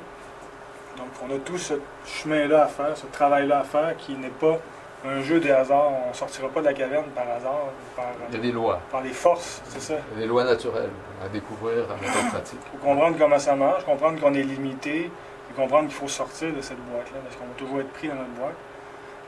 Mais la nature est bien faite, parce que si on ne veut pas sortir de la boîte, ben, c'est la douleur qui va arriver, et puis euh, par la souffrance, on va ah, qu'est-ce qui se passe, qu'est-ce qui se passe, pourquoi j'ai mal, pourquoi je suis pas bien?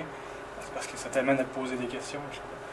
La nature est faite comme ça, c'est pour moi qui le que c'est comme ça. C'est, ce que nous disaient les grands sages depuis des milliers d'années, euh, que la souffrance euh, va arriver si tu ne prends pas conscience. J'avais dit à un moment donné, euh, le bonheur aide à comprendre, la souffrance force à comprendre. Mais l'être humain comprend de deux façons, ou apprend de deux façons. Soit par l'illumination, de compréhension, ah, j'ai compris ça, Des Ou par la intuitions douleur. fortes, hein. ou par la douleur. Donc, euh, je peux continuer, je pense. Oui. Ah, c'est juste pour être drôle parce que on voit le même. Ça n'a pas changé. C'est ça, on voit ici, euh, bref, des gens dans la caverne avec euh, CNN et la télévision. Donc, dans un niveau sociopolitique, c'est un peu la même chose aussi. Si on y pense bien, c'est vraiment ce qui se passe. C'est même voulu comme ça. C'est d'entretenir une- perspective qui sert euh, les, les- comment dire, les intérêts de certains. Ça, nous maintient dans la caverne, puis euh, les autres vont chialer, ah, les nouvelles sont pas bonnes. hein, mais- Alors qu'ils pourraient s'en aller, sortir de là, puis. Mais c'est pas comme ça. Et, et puis c'est pas juste la télé, c'est rendu nos mobiles, hein, c'est- incroyable. Bien que tous ces outils sont, sont géniaux si tu les utilises avec conscience.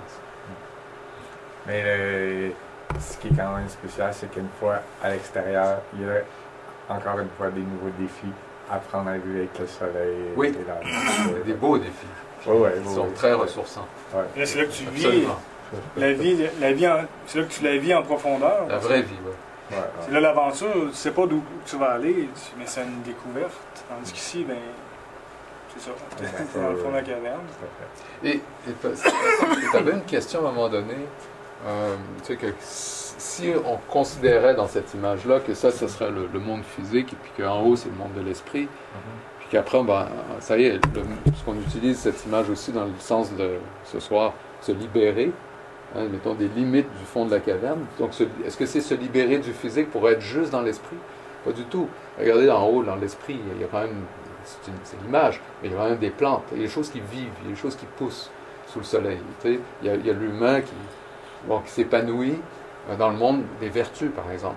Tout ça, c'est comme euh, là, on va vivre l'honnêteté, la noblesse, la courtoisie. on va les vivre pleinement, puis euh, ce ne sera plus juste des apparences ou des états biochimiques.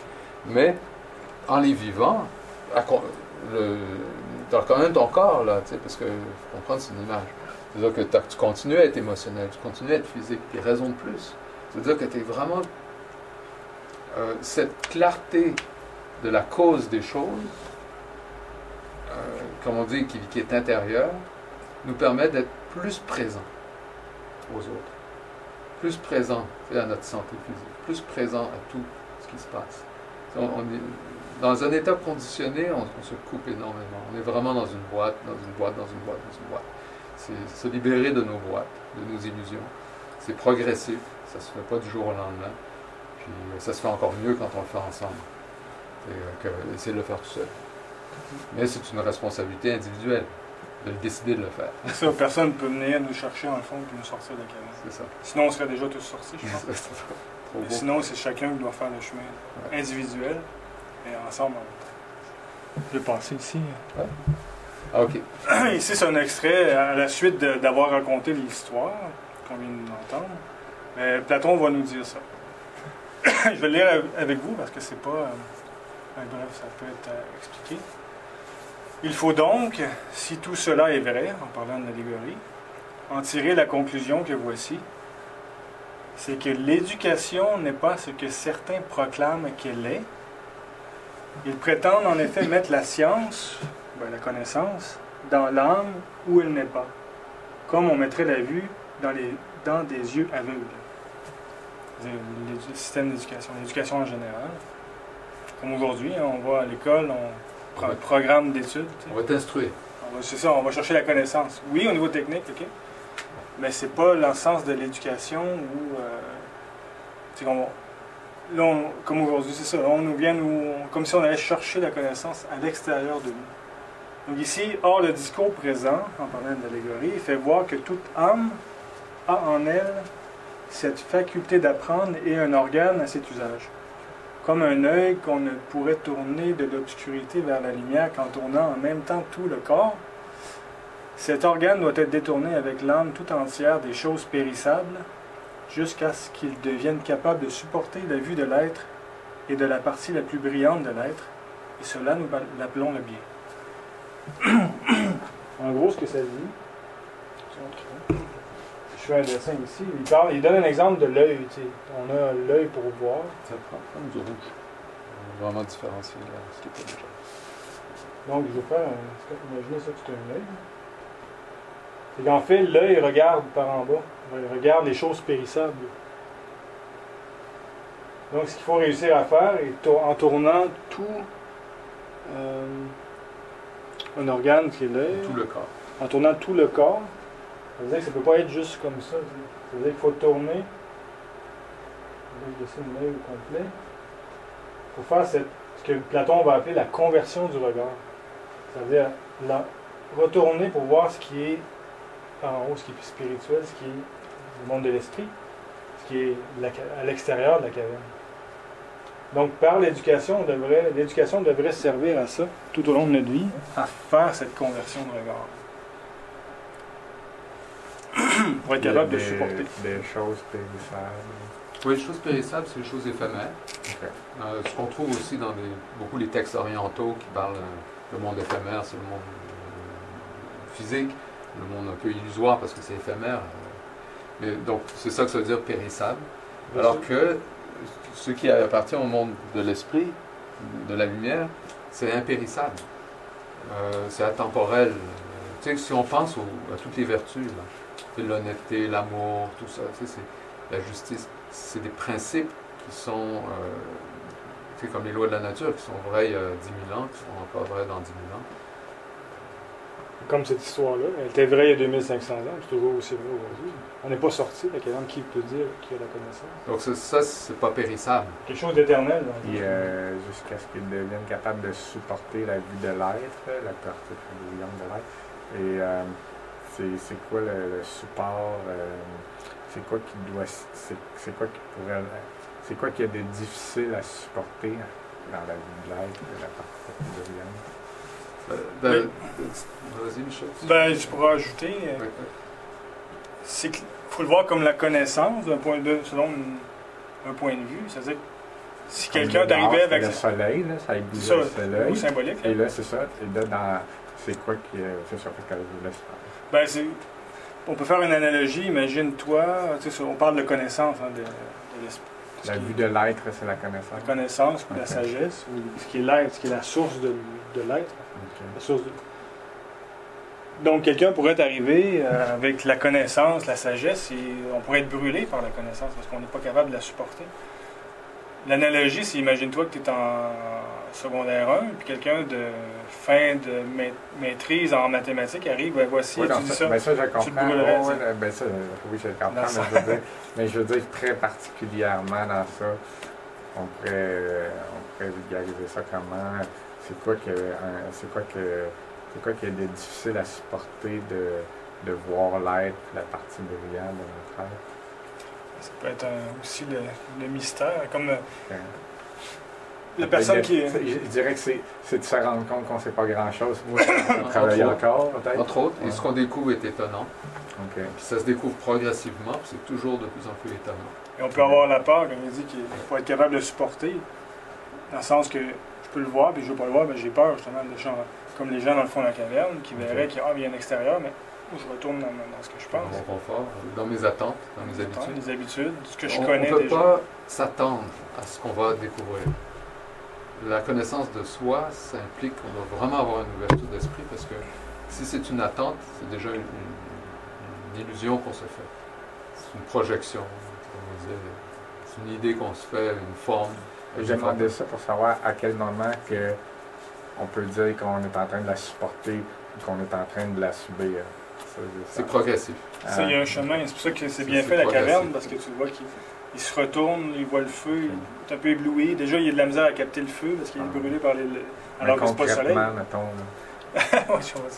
C'est dur, c'est dur à expliquer, justement, que ça prend un, un mythe, une histoire pour expliquer. le- c'est, pour ça que c'est le cheminement philosophique d'apprendre. J'imagine que c'est pas personne qui a la même, euh, le même support à faire parce que c'est pas la même douleur ou la même, euh, la même euh, impact. C'est ça, peut-être. Euh, c'est ça. Euh, Une, une donnée qui se trouve comme pourtant dans beaucoup de livres, mais que les gens en général, ça, ça passe, tu le lis, mais tu ne penses plus après. C'est le fait que l'être, c'est la partie de l'âme qui, qui, appartient à la dimension de l'esprit, qui, qui assise là, si siège, cet œil intérieur, euh, est immortel. Alors là, non, je vais mourir. C'est pas logique. Rationnellement, c'est pas logique. Je vais mourir, c'est pas possible. Pourtant, euh, de plus en plus démontré que la, conscience survit à la mort physique. Mais c'est pas expliqué rationnellement encore. Peut-être qu'on n'aura jamais d'explication rationnelle parce que justement, ça transcende le monde des formes. La conscience n'est pas faite de formes, c'est pas des mécanismes et des rouages. Alors, ça, tu dis, ah oui, je comprends. Tu, sais, on dit- tu le disais tout à l'heure, euh, j'ai lu ça, je pense que je le comprends. Tu t'imagines, tu fantaisies, tu fais une fantaisie que tu comprends. Est-ce que tu le vis? Si tu comprends vraiment, est-ce que tu la- peux l'appliquer? Est-ce que tu le vis? Mais vivre le fait que tu es une âme immortelle, ça a des implications dans, dans ton système de valeurs.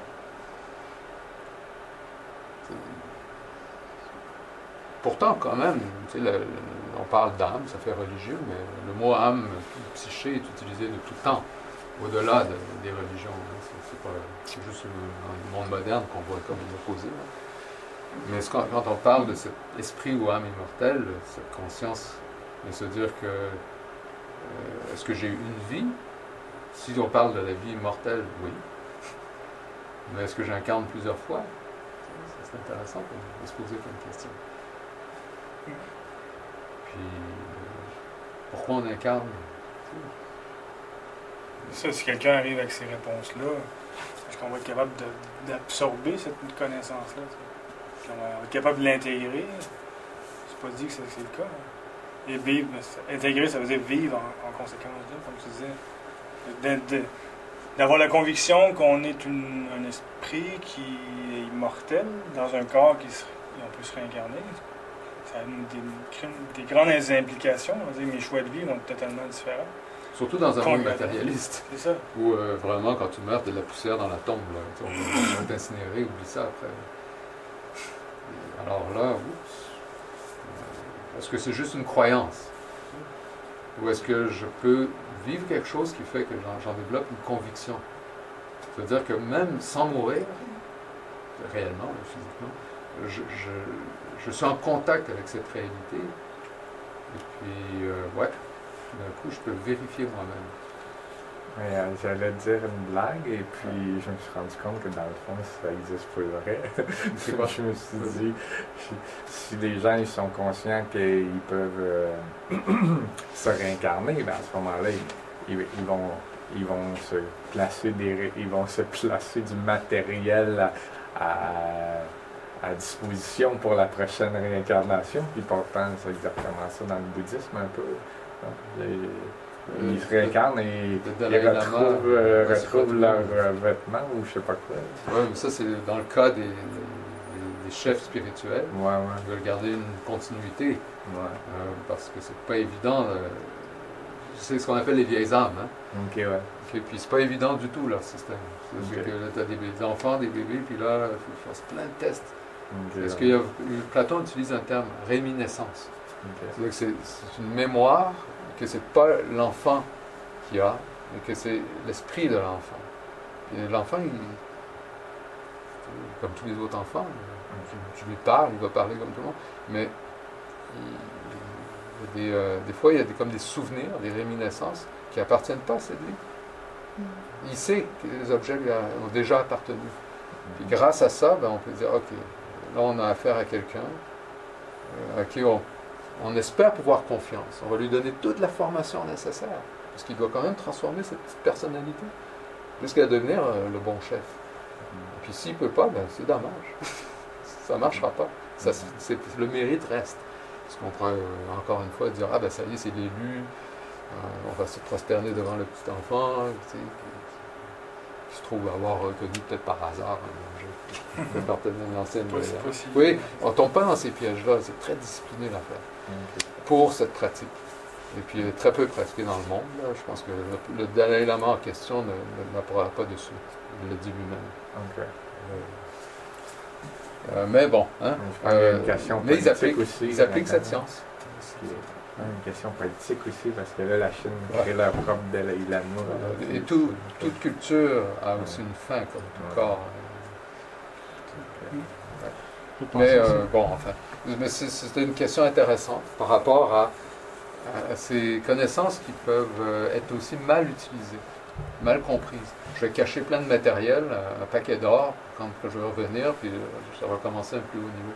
Tu sais, euh, matérialiste. Euh, Soit c'est ça qu'aujourd'hui va se passer si tout d'un coup ça, mais en tout cas, si On pense se mettrait à croire ça, là, on pense qu'on comprend. il y a du monde qui, qui, qui s'enterrait des affaires. Ouais, Ou, Ça serait ou on arrêterait de produire du plastique parce qu'on se dirait qu'on va, s'en- on va ré- réincarner dans un monde plein de déchets, plein ceux plastique. qui ont la conscience un peu plus grande, oui. voilà. Moi, je vais juste terminer ici. Ouais, allons-y. En fait, c'est le point de. Pour, Platon était un philosophe qui a beaucoup fait au niveau sociopolitique et au niveau de l'éducation. Donc, l'éducation, nous dit est l'art de tourner cet organe, on parle, de l'œil, cet organe même, et de trouver pour cela la méthode la plus facile et la plus efficace. Elle ne consiste pas à mettre la vue dans l'organe puisqu'il la possède déjà. Comme il est mal tourné, il regarde ailleurs qu'il ne faudrait, elle emménage la conversion. Ça veut dire que ça ne se fera pas tout seul. ça, se fait par. euh, ça prend une éducation pour que ce- cette conversion du regard-là se produise. Et c'est. euh, c'est une école de philosophie, c'est ça. C'est de faire ce travail-là, à arriver à faire en sorte que. ben. Finalement, est-ce qu'on. qu'on se mette en marche vers une démarche de sortir de la caverne, en fait, de sortir de nos illusions, d'être prêt à se mettre à, partir à l'aventure, en fait, vers quelque chose d'autre, qui est le mystère, en fait, notre propre mystère. C'est le mystère, est là? Euh, en même temps, c'est la cause de ce mystère. Une raison d'être, si on veut. C'est, comme une raison d'être au-dessus du rationnel, dans le sens de cause. Ben, vivre la vie qu'on s'est, qu'on s'est euh, comment dire, donné de vivre. C'est plutôt que la vie conditionnée dans laquelle, des conditions dans lesquelles on a incarné. Suivre nos idéaux, qui viennent de, qui viennent de l'être, Ouais. Et qu'on soit pas, qu'on sorte des. se libérer des opinions, justement. Si on suit nos idéaux, c'est sûr que les gens vont nous critiquer, vont nous comprendront pas, ils vont dire qu'est-ce qu'il fait là, il est fou, il- pourquoi tu lâches ton travail pour aller vers quelque chose qui t'a d'autre? Toutes les, ce qu'on peut euh, rencontrer lorsqu'on décide de se mettre en marche vers un rêve, vers un idéal. Peu importe le rêve, mais si on se met en marche, ben, si on reste conditionné, on a peur de, des opinions des autres, de nos propres jugements par rapport à nous-mêmes, ben, on n'avancera pas. Donc, tout à fait normal de commencer dans, dans l'ombre. On commence tous là. Puis, c'est que, espérons que dans la vie, il y a des moments d'intuition, des moments d'éclairage qui nous disent ça ne me ressemble pas ce que je vis. Il faut vraiment que je fasse de quoi. Puis qu'on trouve en plus, qu'on ait la chance de trouver des autres qui se sont posés déjà cette question puis qui peuvent nous donner un coup de pouce. Parce que tout seul, on en. C'est incroyable le pouvoir de ce mental, de ce miroir de réflexion, mais qui nous renvoie toujours vers le bas aussi, si on ne fait pas la conversion du regard. Qui est une conversion, une auto-conversion progressive. Et ici, pour terminer, une phrase de Marc Aurèle là, qui dit Creuse au-dedans de toi. Au-dedans de toi est la source du bien, et une source qui peut toujours jaillir si tu creuses toujours. C'est ce travail-là.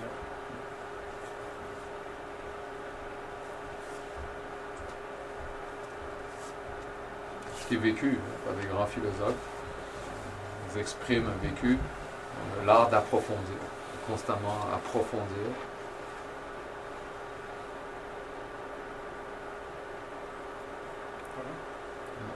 Et aussi, ce qui nous donne, euh, je pense qu'il y a une autre dimension à ça, parce que ça, c'est la dimension qui peut ressembler un peu au, au- ce qu'on appellera le, le développement personnel. euh, mais il y a un aspect aussi, c'est que quand on apprend à agir vraiment soi comme cause, c'est-à-dire que nous-mêmes, on est de plus en plus euh, maîtres de nos actions, eh bien on n'a plus la possibilité de changer les choses pour le mieux.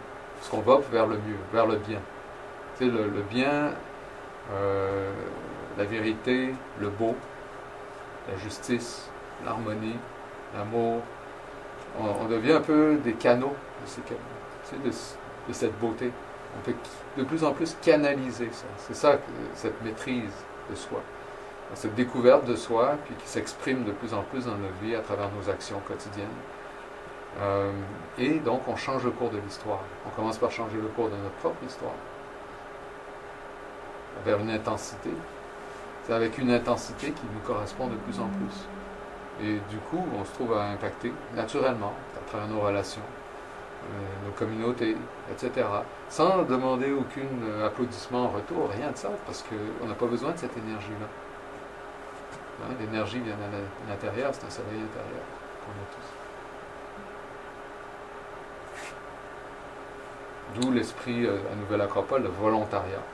C'est cette volonté qui s'exprime. Les cultures, c'est qu'il y a une- on cultive comme un jardin, comme des jardiniers. On n'a pas toutes les réponses, mais on ose mettre des graines dans la bonne, la bonne terre. C'est qu'il y ait une correspondance, puis l'arroser, de lui donner les conditions, puis le mystère de ce qui est en train de pousser, puis qui se révèle, c'est nous, c'est notre vie. Il faut avoir osé mettre la graine, et la graine, c'est toujours la cause. C'est la source qui va devenir dans le monde physique quelque chose qui va se révéler avec euh, ses, ses branches, ses feuilles, ses fleurs, ses, fruits. Platon dessinait souvent l'arbre à l'envers, hein, avec euh, des racines. Nos racines sont là, puisque c'était là que la graine se trouvait, un tronc, hein, qui est la discipline mentale quand même, et puis qui permet de faire pousser un arbre avec des fruits dans le. Donc cette générosité dans nos actions. Une autre, une autre, euh, image symbolique saint, euh, l'arbre à l'envers. Bien, je pense qu'on a conclu euh, le thème. Je ne sais pas si, bon, vous avez- si vous avez des questions. euh, sinon, on clore, on clore maintenant. Alors, est-ce qu'on se libère des opinions des autres? Qu'est-ce que vous en pensez? Est-ce possible?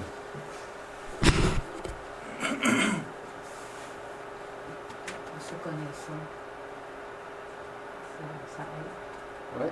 La connaissance et la confiance Mhm. en soi, ça aide aussi.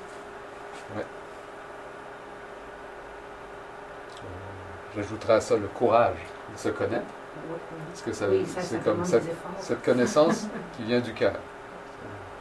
Souvent, le mot cœur, quand il est utilisé dans ce sens-là, on n'est plus dans le cœur physique, évidemment, mais c'est encore par analogie, le cœur physique, qui est central pour la circulation de la vie en nous. Ben, le cœur, c'est là. C'est cette connexion. Je peux prendre une photo, là, mes- mes archives. C'est quand même bon. Merci d'avoir écouté ce podcast. Pour rester en contact, vous pouvez nous suivre via notre site internet à montréal.acropole.ca. Aussi, Nouvelle Acropole est une organisation à but non lucratif présente dans plus de 60 pays à travers le monde. Vous pouvez nous appuyer en faisant un don ponctuel sur notre site internet à montréal.acropole.ca contribuer.